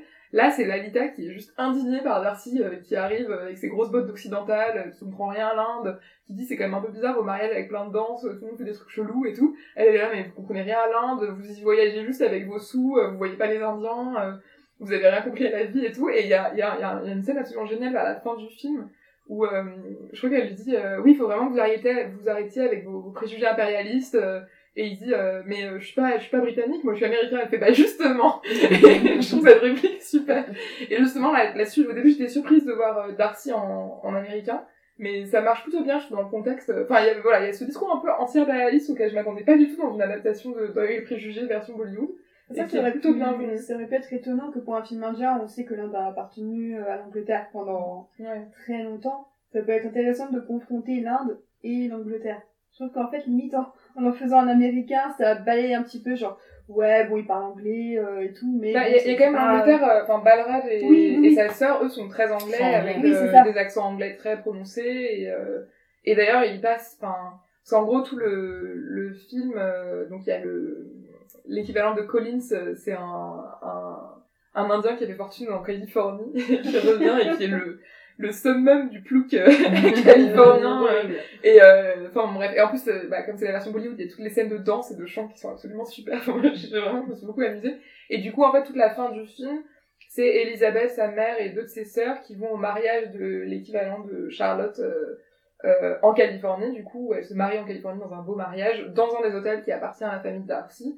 Et en fait, ils passent par Londres, donc tous les, comment les déplacements euh, dans l'Angleterre de Elisabeth, dans les préjugés, sont là, euh, c'est très mauvais pour la planète, mais sont remplacés par des déplacements dans le monde. Donc ça commence à Amritsar euh, en Inde, ça va ensuite à Goa, ensuite ils vont euh, en, à Londres et ils finissent en Californie, euh, où Alex Bledel fait son apparition. mais euh, je sais pas pourquoi, j'ai gardé un souvenir assez mitigé du film. En fait, j'avais pas trouvé ça super bien joué, pour être honnête. L'histoire, euh, elle, elle simplifie vraiment euh, toutes les questions de, de, de, de sentimental, je trouve, entre Darcy. C'est vraiment, euh, je trouve que c'est une sursimplification de tout ce qui est traité dans Orgueil et Préjugés. Ça y ajoute plein plein de couleurs, en plus ça se passe en Inde. Le casting est super glamour, parce que forcément, bah, quand tu engages la plus belle femme du monde dans ton film, tu t'attends à ce que le reste soit très beau. Mais euh, c'est que des acteurs qu'on connaît, quoi. Ouais, c'est ça. Oui. Mais en fait, j'ai trouvé ça vide, bizarrement. Enfin, genre, je, je l'ai vu, j'ai vu la fin, je me suis dit, bon bah ok, et j'ai zappé. Non mais c'est oubliable, oui, on comprend pas trop pourquoi d'un coup elle tombe amoureuse de lui. Euh, ouais, ouais, ouais. Parce que, enfin, euh, moi je pense encore au début en fait, c'est pas que, c'est pas, c'est pas qu'il juste qu'il regarde en se disant, oh, ça, ça me dépasse un peu, je comprends pas trop leur culture, c'est vraiment qu'il est méprisant envers la culture Ouais. indienne. Il est raciste, ce monsieur. Oui, Donc c'est, complètement. c'est, c'est après le, ce qui est intéressant, c'est aussi euh, son, son ami donc et, et sa sœur. Sa sœur, c'est vrai, qui, qui est d'origine indienne, mais qui est tout aussi méprisante envers, euh, Ouais, envers les autres que, que lui. Et puis, il y a, oh, je lui toujours son nom à Bingley version. euh, Balraj. Balraj, qui lui dit non mais arrête un petit peu de te comporter comme une blanche. Voilà, bon, enfin bon, qui euh, c'est- intéressant parce que c'est vrai qu'il y en a énormément qui quand euh, ils retournent dans leur pays d'origine sont un petit peu présents parce qu'ils ont été élevés à l'occidental. Donc il y a certains points voilà qui peuvent être aussi euh, intéressants encore- une fois, mais je j'ai pas accroché non, j'ai pas accroché parce que trop trop trop cliché sur ça, certaines ouais. choses. Euh, je trouve que oui, c'est bollywoodien, oui, mais je trouve que les autant les premières scènes musicales sont pas mal, mais Ah ouais. alors, euh, mais alors certaines, euh, j'ai pas trouvé ça si réussi que ça. Surtout Non, quand on pas- voit d'autres films indiens qui sont tellement, les chorégraphies sont tellement propres, sont tellement belles que euh, ça, ça fait vraiment un petit peu pâle copie de, de films hollywoodiens. Et alors, je suis sur Wikipédia du film et ils disent que Johnny Depp et Joaquin Phoenix ont été pressentis pour le rôle de Darcy. Oh, Ah là là là. Oui, alors d'ailleurs, le... moi ça m'a fait beaucoup rire, mais que le rôle de Darcy, c'est euh, Martin Anderson, du coup, qui joue dans Grey's Anatomy. Ouais, c'est ça. Il joue, et en fait, pour le coup, c'est peut-être le Darcy le plus éloigné du Darcy d'origine, parce qu'il est très... euh, Alors, dès le début, il flash sur Elisabeth, bon, en même temps, il est tellement magnifique, euh, Ouais. Euh, ça flash- Euh, et en fait, le, le côté où il la recale, c'est plus parce qu'il veut pas aller danser. euh, il dit, ah, je vais pas savoir danser ces danses-là. euh, euh, Enfin, voilà. Mais, euh, et surtout, il est vachement plus extraverti. euh, il est beaucoup plus, euh, enfin, ouais, il est très extraverti, en fait, pour un Darcy. C'est c'est assez inattendu. Mais Mais, euh, Darcy américain. Mais moi, contrairement à vous, j'ai bien aimé ce film. Mais je pense parce que je l'ai pris euh, un peu au troisième degré. Mais je pense Et, que- euh, et en fait, je, enfin, je pense qu'ils l'ont fait vraiment sérieusement, mais aujourd'hui, c'est, effectivement, c'est quand même assez éloigné de, ce- de ce que peut être une vraie production Bollywood. Ça en reprend les codes, mais dans la version un peu américaine, il est très court déjà pour un film Bollywood. Enfin, il dure Ouais. Une heure et demie, une heure quarante, je crois. Ouais. Et euh, quasiment toutes les chansons sont en anglais, à part la première euh, au mariage. Mais euh, je sais pas, le, je pense que le côté anti-impérialisme m'a très agréablement surprise. Et il y a plein de trucs que je trouve hyper drôles. Enfin, le- la version de Collins en, en, en beauf américain, euh, je trouve ça super drôle. En plus, qui est suivi d'une scène où les sœurs de Lalita euh, viennent euh, Ah, euh, dans, chanter avec elle, euh, à se moquer d'elle, voilà, No Life, No... Euh, Without ouais, Wife. ouais, Without Ouais, Wife. ouais, Et qui rappelle un peu la, les scènes de danse dans Grease, dans des trucs comme ça, enfin, en mode pyjama party, c'est, enfin, en fait, c'est très, euh, c'est, je crois que le film est britannico, un, euh, américano-indien, et tu sens un peu Un le mélange royaume- des trois, un enfin, Royaume-Uni, ouais, un États-Unis. des États-Unis, et, euh, il y a un peu ce mélange des trois, en plus le fait d'a- d'avoir des guests, euh, enfin, toute la partie à Goa, donc c'est à Goa, euh, où elle, elle et sa sœur, euh, qui s'appelle, euh, l'équivalent de Jane, je sais plus comment elle s'appelle, Enfin bref, elles vont, euh, elles suivent euh, Darcy, Balraj et tout à Goa. Donc Goa, c'est l'état de l'Inde où euh, tous les Indiens vont faire la fête et les étrangers aussi. Et donc c'est là qu'arrive Wickham, qui est un, un backpacker, un hippie comme dit la mère. Enfin, je trouve en fait, les, comment dire, les adaptations, hein, pour le coup, les adaptations dans le monde moderne sont hyper bien trouvées. Enfin, moi c'est ça que j'ai bien aimé, c'est le, le- c'était c'était assez drôle de voir chaque. euh, et voilà, Darcy qui est le fils d'une. euh, donc là, les l'équivalent de la Lady Catherine, en fait, c'est la mère de Darcy, et c'est la propriétaire d'une grande chaîne d'hôtels de luxe. euh, Enfin, ce qui correspond assez bien, euh, tout en étant transposé à, aux personnages d'origine et à leur position, quoi. Donc moi, c'est ça que j'ai bien apprécié. Après, clairement, c'est pas un grand film, mais et je pense que oui, je, je l'aurais sans doute oublié dans deux jours, mais... Mais moi, ça fait, ça fait le taf, on le regarde, bon, bah, Ouais, on essaie de trouver un petit peu, de s'amuser à trouver les, les similitudes. c'est ça, les, les différences. trouver les similitudes est vraiment très drôle, quoi. Ouais. Et, euh, et par contre, ouais, le, comment elle tombe amoureuse de lui, là, tu, tu disais, c'est bien, on comprend pas trop. je crois que je me souviens. Alors en fait, ce qui est très drôle, mais c'est un peu absurde, mais en gros, la, toute la scène, enfin toute la période Pemberley euh, est remplacée par le fait que donc, il- les, Lalita et sa mère et ses sœurs vont à, passent à Londres voir leur famille, où elles font une escale pour aller vers euh, la Californie pour le mariage. Et dans le train, dans l'avion qui les emmène de Londres en Californie, euh, alors qu'elles attendent l'avion, elles croisent Darcy qui lui aussi va en Californie euh, pour le mariage aussi, je crois. Et en fait, lui a une place, en, un, siège en première place, et t'as la mère de, de qui se plaint en disant Ah, mais c'est horrible, on va encore être super serré en classe éco et tout, euh, ça va être trop chiant, il y a trop de monde. Et du coup, une fois qu'elles sont installées, la mère continue à se plaindre. La mère est très euh, Mrs. Bennett version indienne, c'est pas mal fait, je trouve, dans ce sens-là. Et ouais, elle continue à se plaindre, et là, Darcy arrive et propose euh, à la mère d'échanger, et il lui file sa place en première place en première classe et se retrouve du coup à côté de Lalita pour les 9 heures de voyage. Et au début, Lalita Ouais. elle est un peu là, bah moi je vais dormir sur les 9 heures, hein, désolé. Et en fait, ils parlent et c'est un peu ce moment-là où elle est censée. euh, Et après, il y a tout, enfin, il y a tout un, un moment où ils sont en Californie qui est ultra kitsch, où ils se baladent sur la plage, euh, au coucher de soleil, ils dansent tous les deux euh, dans les dans les trucs du, du musée de je sais pas quoi. Enfin, c'est ultra kitsch, c'est super drôle. Et ce qui est marrant, c'est que du coup, la dispute ne vient qu'après. En fait, le, Ouais. le moment où, elle, où ils se fight ne vient qu'à la toute fin du film, parce que Lalita apprend que euh, c'est Darcy qui a, dé- a déconseillé à Balraj de se de se marier avec euh, sa sœur. Et, euh, et du coup, c'est là où elle lui dit, mais enfin, t'es un connard, quoi. Et bon, après, je sais comment ils se réconcilient, mais voilà. Et par contre, voilà, c'est ça que je voulais dire sur Balraj. Euh, c'est là, je, trouve, je trouve ça intéressant comme euh, petit twist, c'est que quand Darcy a essayé de lui déconseiller de se marier avec euh, la fille dont il était amoureux, ils se sont disputés du coup. Et, euh, c'est moins comme Bingley qui suit un peu ce qu'on lui dit euh, en écoutant euh, tout le monde. Il est un peu plus pareil. La, la, la, la réplique qu'il fait à sa sœur, euh, arrête de te comporter comme une blanche et tout. Enfin, il, bon, le Balraj euh, est un peu plus euh, affirmé euh, de Ouais. caractère que Bingley, quoi. Mais euh, et alors c'est aussi une version où à la fin, et ça on en a pas trop parlé, mais c'est une version où à la fin les protagonistes ne s'embrassent pas. Oui, tout à fait. Parce qu'en plus, euh, l'actrice principale ne veut pas embrasser ses partenaires à l'écran. Ah bah non, c'est la euh, pudeur, C'est euh, ça, et même, même dans ses productions américaines, elle avait tourné un film avec Colin Firth et euh, ils ne s'embrassaient pas alors qu'ils étaient amoureux tous les deux, ils ne s'embrassent pas. C'est juste une petite étreinte, rien du tout. euh. Donc euh, en fait ça j'ai trouvé que ça c'est un élément intéressant par rapport aux versions où Jane et, euh, et, et Darcy, euh, Jane et Darcy. Elisabeth, Elisabeth et Darcy s'embrassent parce que je trouve que leur relation, la conclusion n'a pas besoin de baiser pour, euh, pour être belle. Oui, c'est pour ça que le film de 2005, euh, on, en, on en parlait un peu avant d'enregistrer, euh, ne finit pas sur un baiser, mais il y a une version américaine. bien sûr. Imposé Une par Hollywood.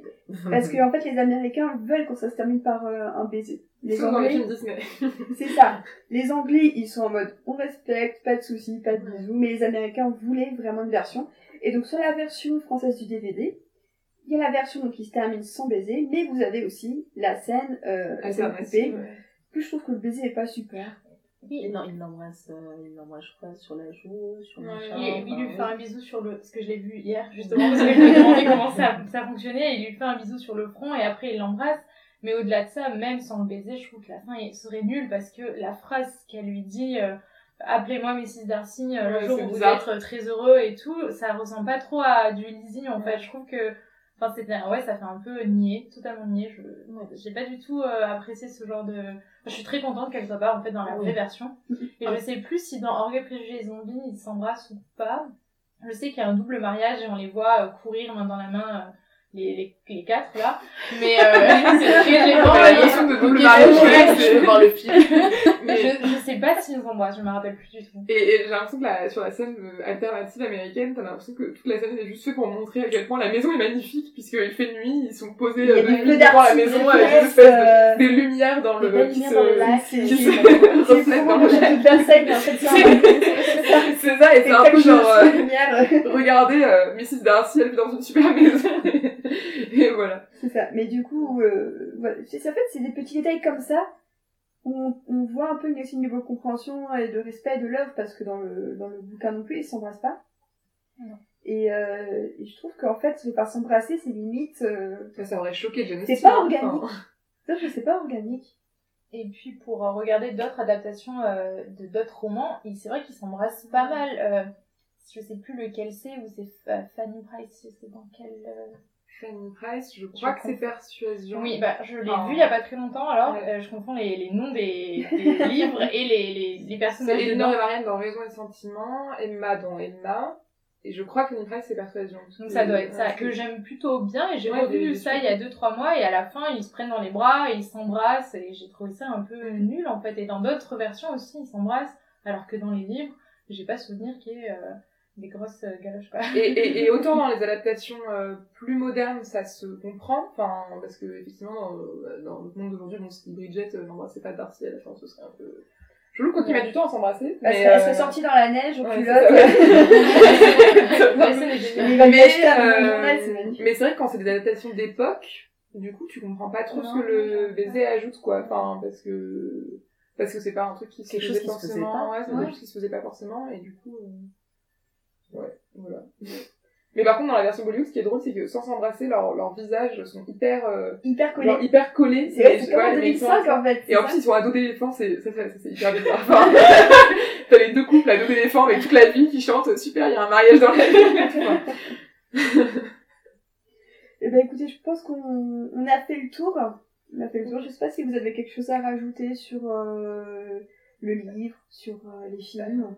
Il y avait, euh, euh, il y avait le, l'adaptation en vlog, là, de Lizzie Bennett Harris, dont on parlait l'autre fois. La web série, oui. Euh, du coup, je sais pas si vous l'avez vu, les filles. Alors moi, j'en ai juste entendu parler. Je crois que certaines d'entre vous ont vu un J'ai petit vu, peu. J'ai vu trois épisodes. Ouais, ouais, Aude a vu pareil. trois épisodes? Pareil, j'ai vu quelques épisodes. C'est Mathilde. Yes, yes. Ouais, mais du coup, mais on peut en parler, non, on peut en parler. c'est Non, du coup, moi, j'ai, tout vu et euh, c'est ultra addictif. J'avais tout fini en, en quelques jours.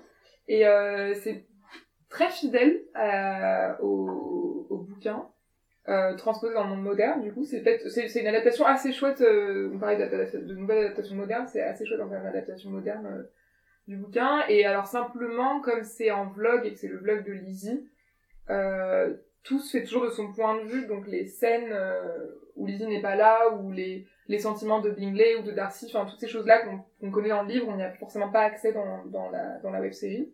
Et, euh, et en fait, ce qui est assez drôle, c'est que l'équipe qui a fait cette, euh, cette web-série, euh, du coup, il y avait le, justement, il y a le vlog de, il y a le vlog de, de Lydia, euh, du coup, parce qu'en fait, c'était vraiment pour pouvoir montrer ce qui se passait et comment elle se, je sais plus vraiment comment ça se fait, parce que ça fait un moment que je l'ai vu, mais comment elle s'enfuit avec euh, Wickham. Et du coup, il y a son vlog où euh, elle se, tu sais, elle est en débardeur euh, ultra décolleté, elle se filme sur son lit, euh, toujours, euh, elle, est, elle est super, la Lydia de, de la web série. Enfin, tous les personnages d'ailleurs sont super, tous les acteurs sont vraiment cool. Et en fait, après ça, l'équipe a fait plein d'autres adaptations, donc le studio, enfin la chaîne, c'est Pemberley Digital, et ils ont adapté Emma, je crois, euh, dans le monde de la médecine, il me semble, ou un truc comme ça. Euh, ouais, c'est à chaque fois dans des trucs assez, euh, assez modernes. Et, euh, et d'ailleurs, dans le, la web série, euh, le moment où, où Elisabeth se retrouve à Pemberley, enfin pas à Pemberley, mais chez la tante de Darcy, elle tombe sur Darcy. En fait, c'est que là, Elisabeth se retrouve en stage dans l'entreprise où bosse Darcy. et c'est ultra gênant. Enfin bref. Et du coup, voilà, c'est c'est vraiment cool en termes d'adaptation moderne. C'est plutôt bien adapté. Après, j'avoue, je me souviens pas trop des détails, donc je peux pas trop en reparler, mais ça suit euh, le truc de très près. Et ce qui est marrant, c'est que du coup, c'est ça aussi qui rend le, le, la web série addictive, c'est que t'as envie de savoir comment ils vont adapter chaque moment, en fait. Enfin, moi, je sais qu'à ce moment-là, j'avais, j'avais regardé vraiment tout d'un coup, parce que je me disais, ah, j'ai envie de voir cette scène-là, euh, comment ça va donner euh, en version euh, face cam. euh, Enfin, du coup, elle raconte pas mal ce qui s'est passé avant et tout. Et, euh, c'est vraiment, c'est vraiment cool. Enfin, vraiment, je recommande. Et, Et alors Mathilde, tu es venue avec le livre Lost in Austin, qui est apparemment un jeu où tu crées ta propre aventure. Donc c'est comme C'est si Bandersnatch, avec l'épisode de Black Mirror, avait accouché d'un truc cool. Alors, c'est... Pour moi, c'est un peu les trucs des livres où vous êtes le héros, là. Je sais pas si vous en lisiez quand étiez Ah, adoré ça. C'était trop bien. ça. Et je crois qu'il existe en version française. Moi, je l'ai en anglais. C'est de Emma Campbell Webster. Et, euh, et donc, le principe, c'est que euh, tu commences, tu es une, une jeune femme euh, avariée. Et euh, tu as certains points. Alors, t'as- en fait, tu, tu pars avec des, des points dans la vie. Euh, donc, tu as des avantages et des, et des failures. As ton, ton, tes points d'intelligence et de, de confiance en toi qui sont assez hauts. Par contre, tes points de fortune qui sont à 50. et au fur et à mesure que l'histoire avance, euh, tu perds tes points, t'en gagnes. C'est alors il y a plusieurs trucs en fait parce que donc ça suit l'histoire de base. Euh, à la fin de plusieurs chapitres, t'as un choix de, de, enfin t'as des choix à faire. Euh, certains choix t'amènent vers te font perdre très vite, notamment si tu décides de marier, euh, de te marier à Mr Collins, tu finis par euh, j'ai j'ai- j'ai j'ai pas choisi de me marier à Mr Collins, mais j'ai regardé ce que ça donnait. J'ai regardé ce que ça donnait et ça a fini avec euh, Lizzie qui finit de, par l'assassiner euh, le bouquin parce que ça, on n'en peut plus en parler. Enfin, c'est assez drôle. Et en gros, donc il y a des, des, des trucs à choix multiples et il y a aussi des, des moments où on te pose des questions sur la société de cette époque-là et si tu réponds bien, tu gagnes des points d'intelligence ou de fortune, des choses comme ça. Et en fait, ce qui est assez chouette, c'est que ça mêle euh, plein d'autres œuvres de, de Jane Austen et aussi un peu des éléments de sa vie. D'ailleurs, elle explique à la fin, il y a des notes où ils expliquent un peu de, quoi est inspirée cette scène. Donc, euh, ce qui fait que t'as pas, enfin, j'avais un peu peur que ce soit euh, à chaque choix, tes choix entre soit suivre l'histoire de base, soit rater ta vie. Et en fait, non, t'as aussi des, non mais tu vois, c'est un peu ça. Parce que, en vrai, ils sont hyper durs les moments où tu rates. Pour l'instant, j'ai pas perdu, mais les- j'ai j'ai lu ce passage où tu perds, et c'est en mode, euh, bah super, ta vie est ratée, tu ne seras jamais mariée, tu vas rester toute seule, euh, bien joué. Voilà, tu vas finir Mais, euh, mais du coup, t'as des versions alternatives où tu peux finir à, parce que t'as plusieurs étapes et tu peux finir à la deuxième étape, par exemple, avec euh, un des héros de, de persuasion ou de, ou de raison de sentiment, enfin je sais plus. Enfin du coup il y a pas mal, euh, c'est c'est vraiment cool et euh, enfin vraiment je le recommande à, à toutes les fans de de. Et bien sûr, cette recommandation, on va s'arrêter là, parce que c'est vrai que là, on a un tout petit peu dépassé On le a temps. été pas mal. là. Mais c'est vrai qu'on a été bavard. Euh, merci en tout cas à vous d'être d'être venus. Bah, parce merci que je trouve que ça a été un chouette épisode. Je suis Ouais. contente de l'avoir fait euh, avec vous. Euh, on se retrouve d'ici peu euh, donc pour la mise en ligne sur SoundCloud, sur iTunes. On va aussi bientôt passer à Spotify, donc euh, restez connectés. Et on se retrouve pour notre prochain épisode qui change totalement de ce sujet puisqu'on va parler des adaptations de films Lego. Euh, parce que voilà, je suis fan de Lego, j'avais envie d'en parler. Et euh, donc l'épisode sera très chouette, on aura de chouettes invités, euh, d'anciens de Comics Blog et de Clone Web si vous suivez un petit peu l'actualité sur les comics et le cinéma. Donc je remercie Yasmina, De rien, merci à toi. merci Mathilde Merci. et merci Aude. Merci à vous. Et puis bah on se retrouve euh, bientôt. Donc euh, j'espère en tout cas que si vous voulez revenir pour parler d'un autre euh, sujet, de quoi que ce soit, vous êtes on, les pourrait avec faire, grand euh, plaisir. on pourrait faire toute l'intégralité des bah, franchement, avec je Aude, on va me faire une comparaison. Ah oui.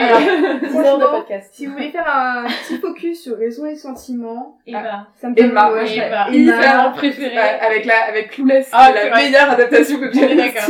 Et ben franchement, euh, même si vous, euh, de, de chez vous, vous êtes intéressés pour entendre plus d'adaptations de Jane Austen avec cette belle équipe, bah, n'hésitez pas, on le fera puisque euh, puisque franchement ça nous passionne. Ouais. Ça nous Même passionne dans son ensemble, euh, la littérature du 19e aussi, il y a pas Ah mal oui, clairement. Les sœurs Bonté. Les sœurs Ouais, franchement, euh, c'est sur ma liste. euh. Marie Shelley, il y a tellement de, c'est ça. mais C'est beau. Mais il y a, il y a tellement de matières que franchement on est on est prête à en parler. Ouais.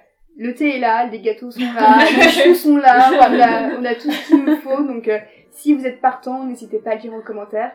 N'hésitez pas aussi à partager euh, les podcasts sur euh, vos réseaux sociaux, à en parler à vos amis. Si vous avez des suggestions d'œuvres autres que Jane Austen et la littérature du 19e, vous êtes les bienvenus aussi. Donc, euh, en tout cas, on vous souhaite euh, une très bonne fin de, de week-end. En tout cas, chez nous, c'est la fin du week-end, donc bonne fin de week-end, courage à vous. Et on se retrouve d'ici peu. Ciao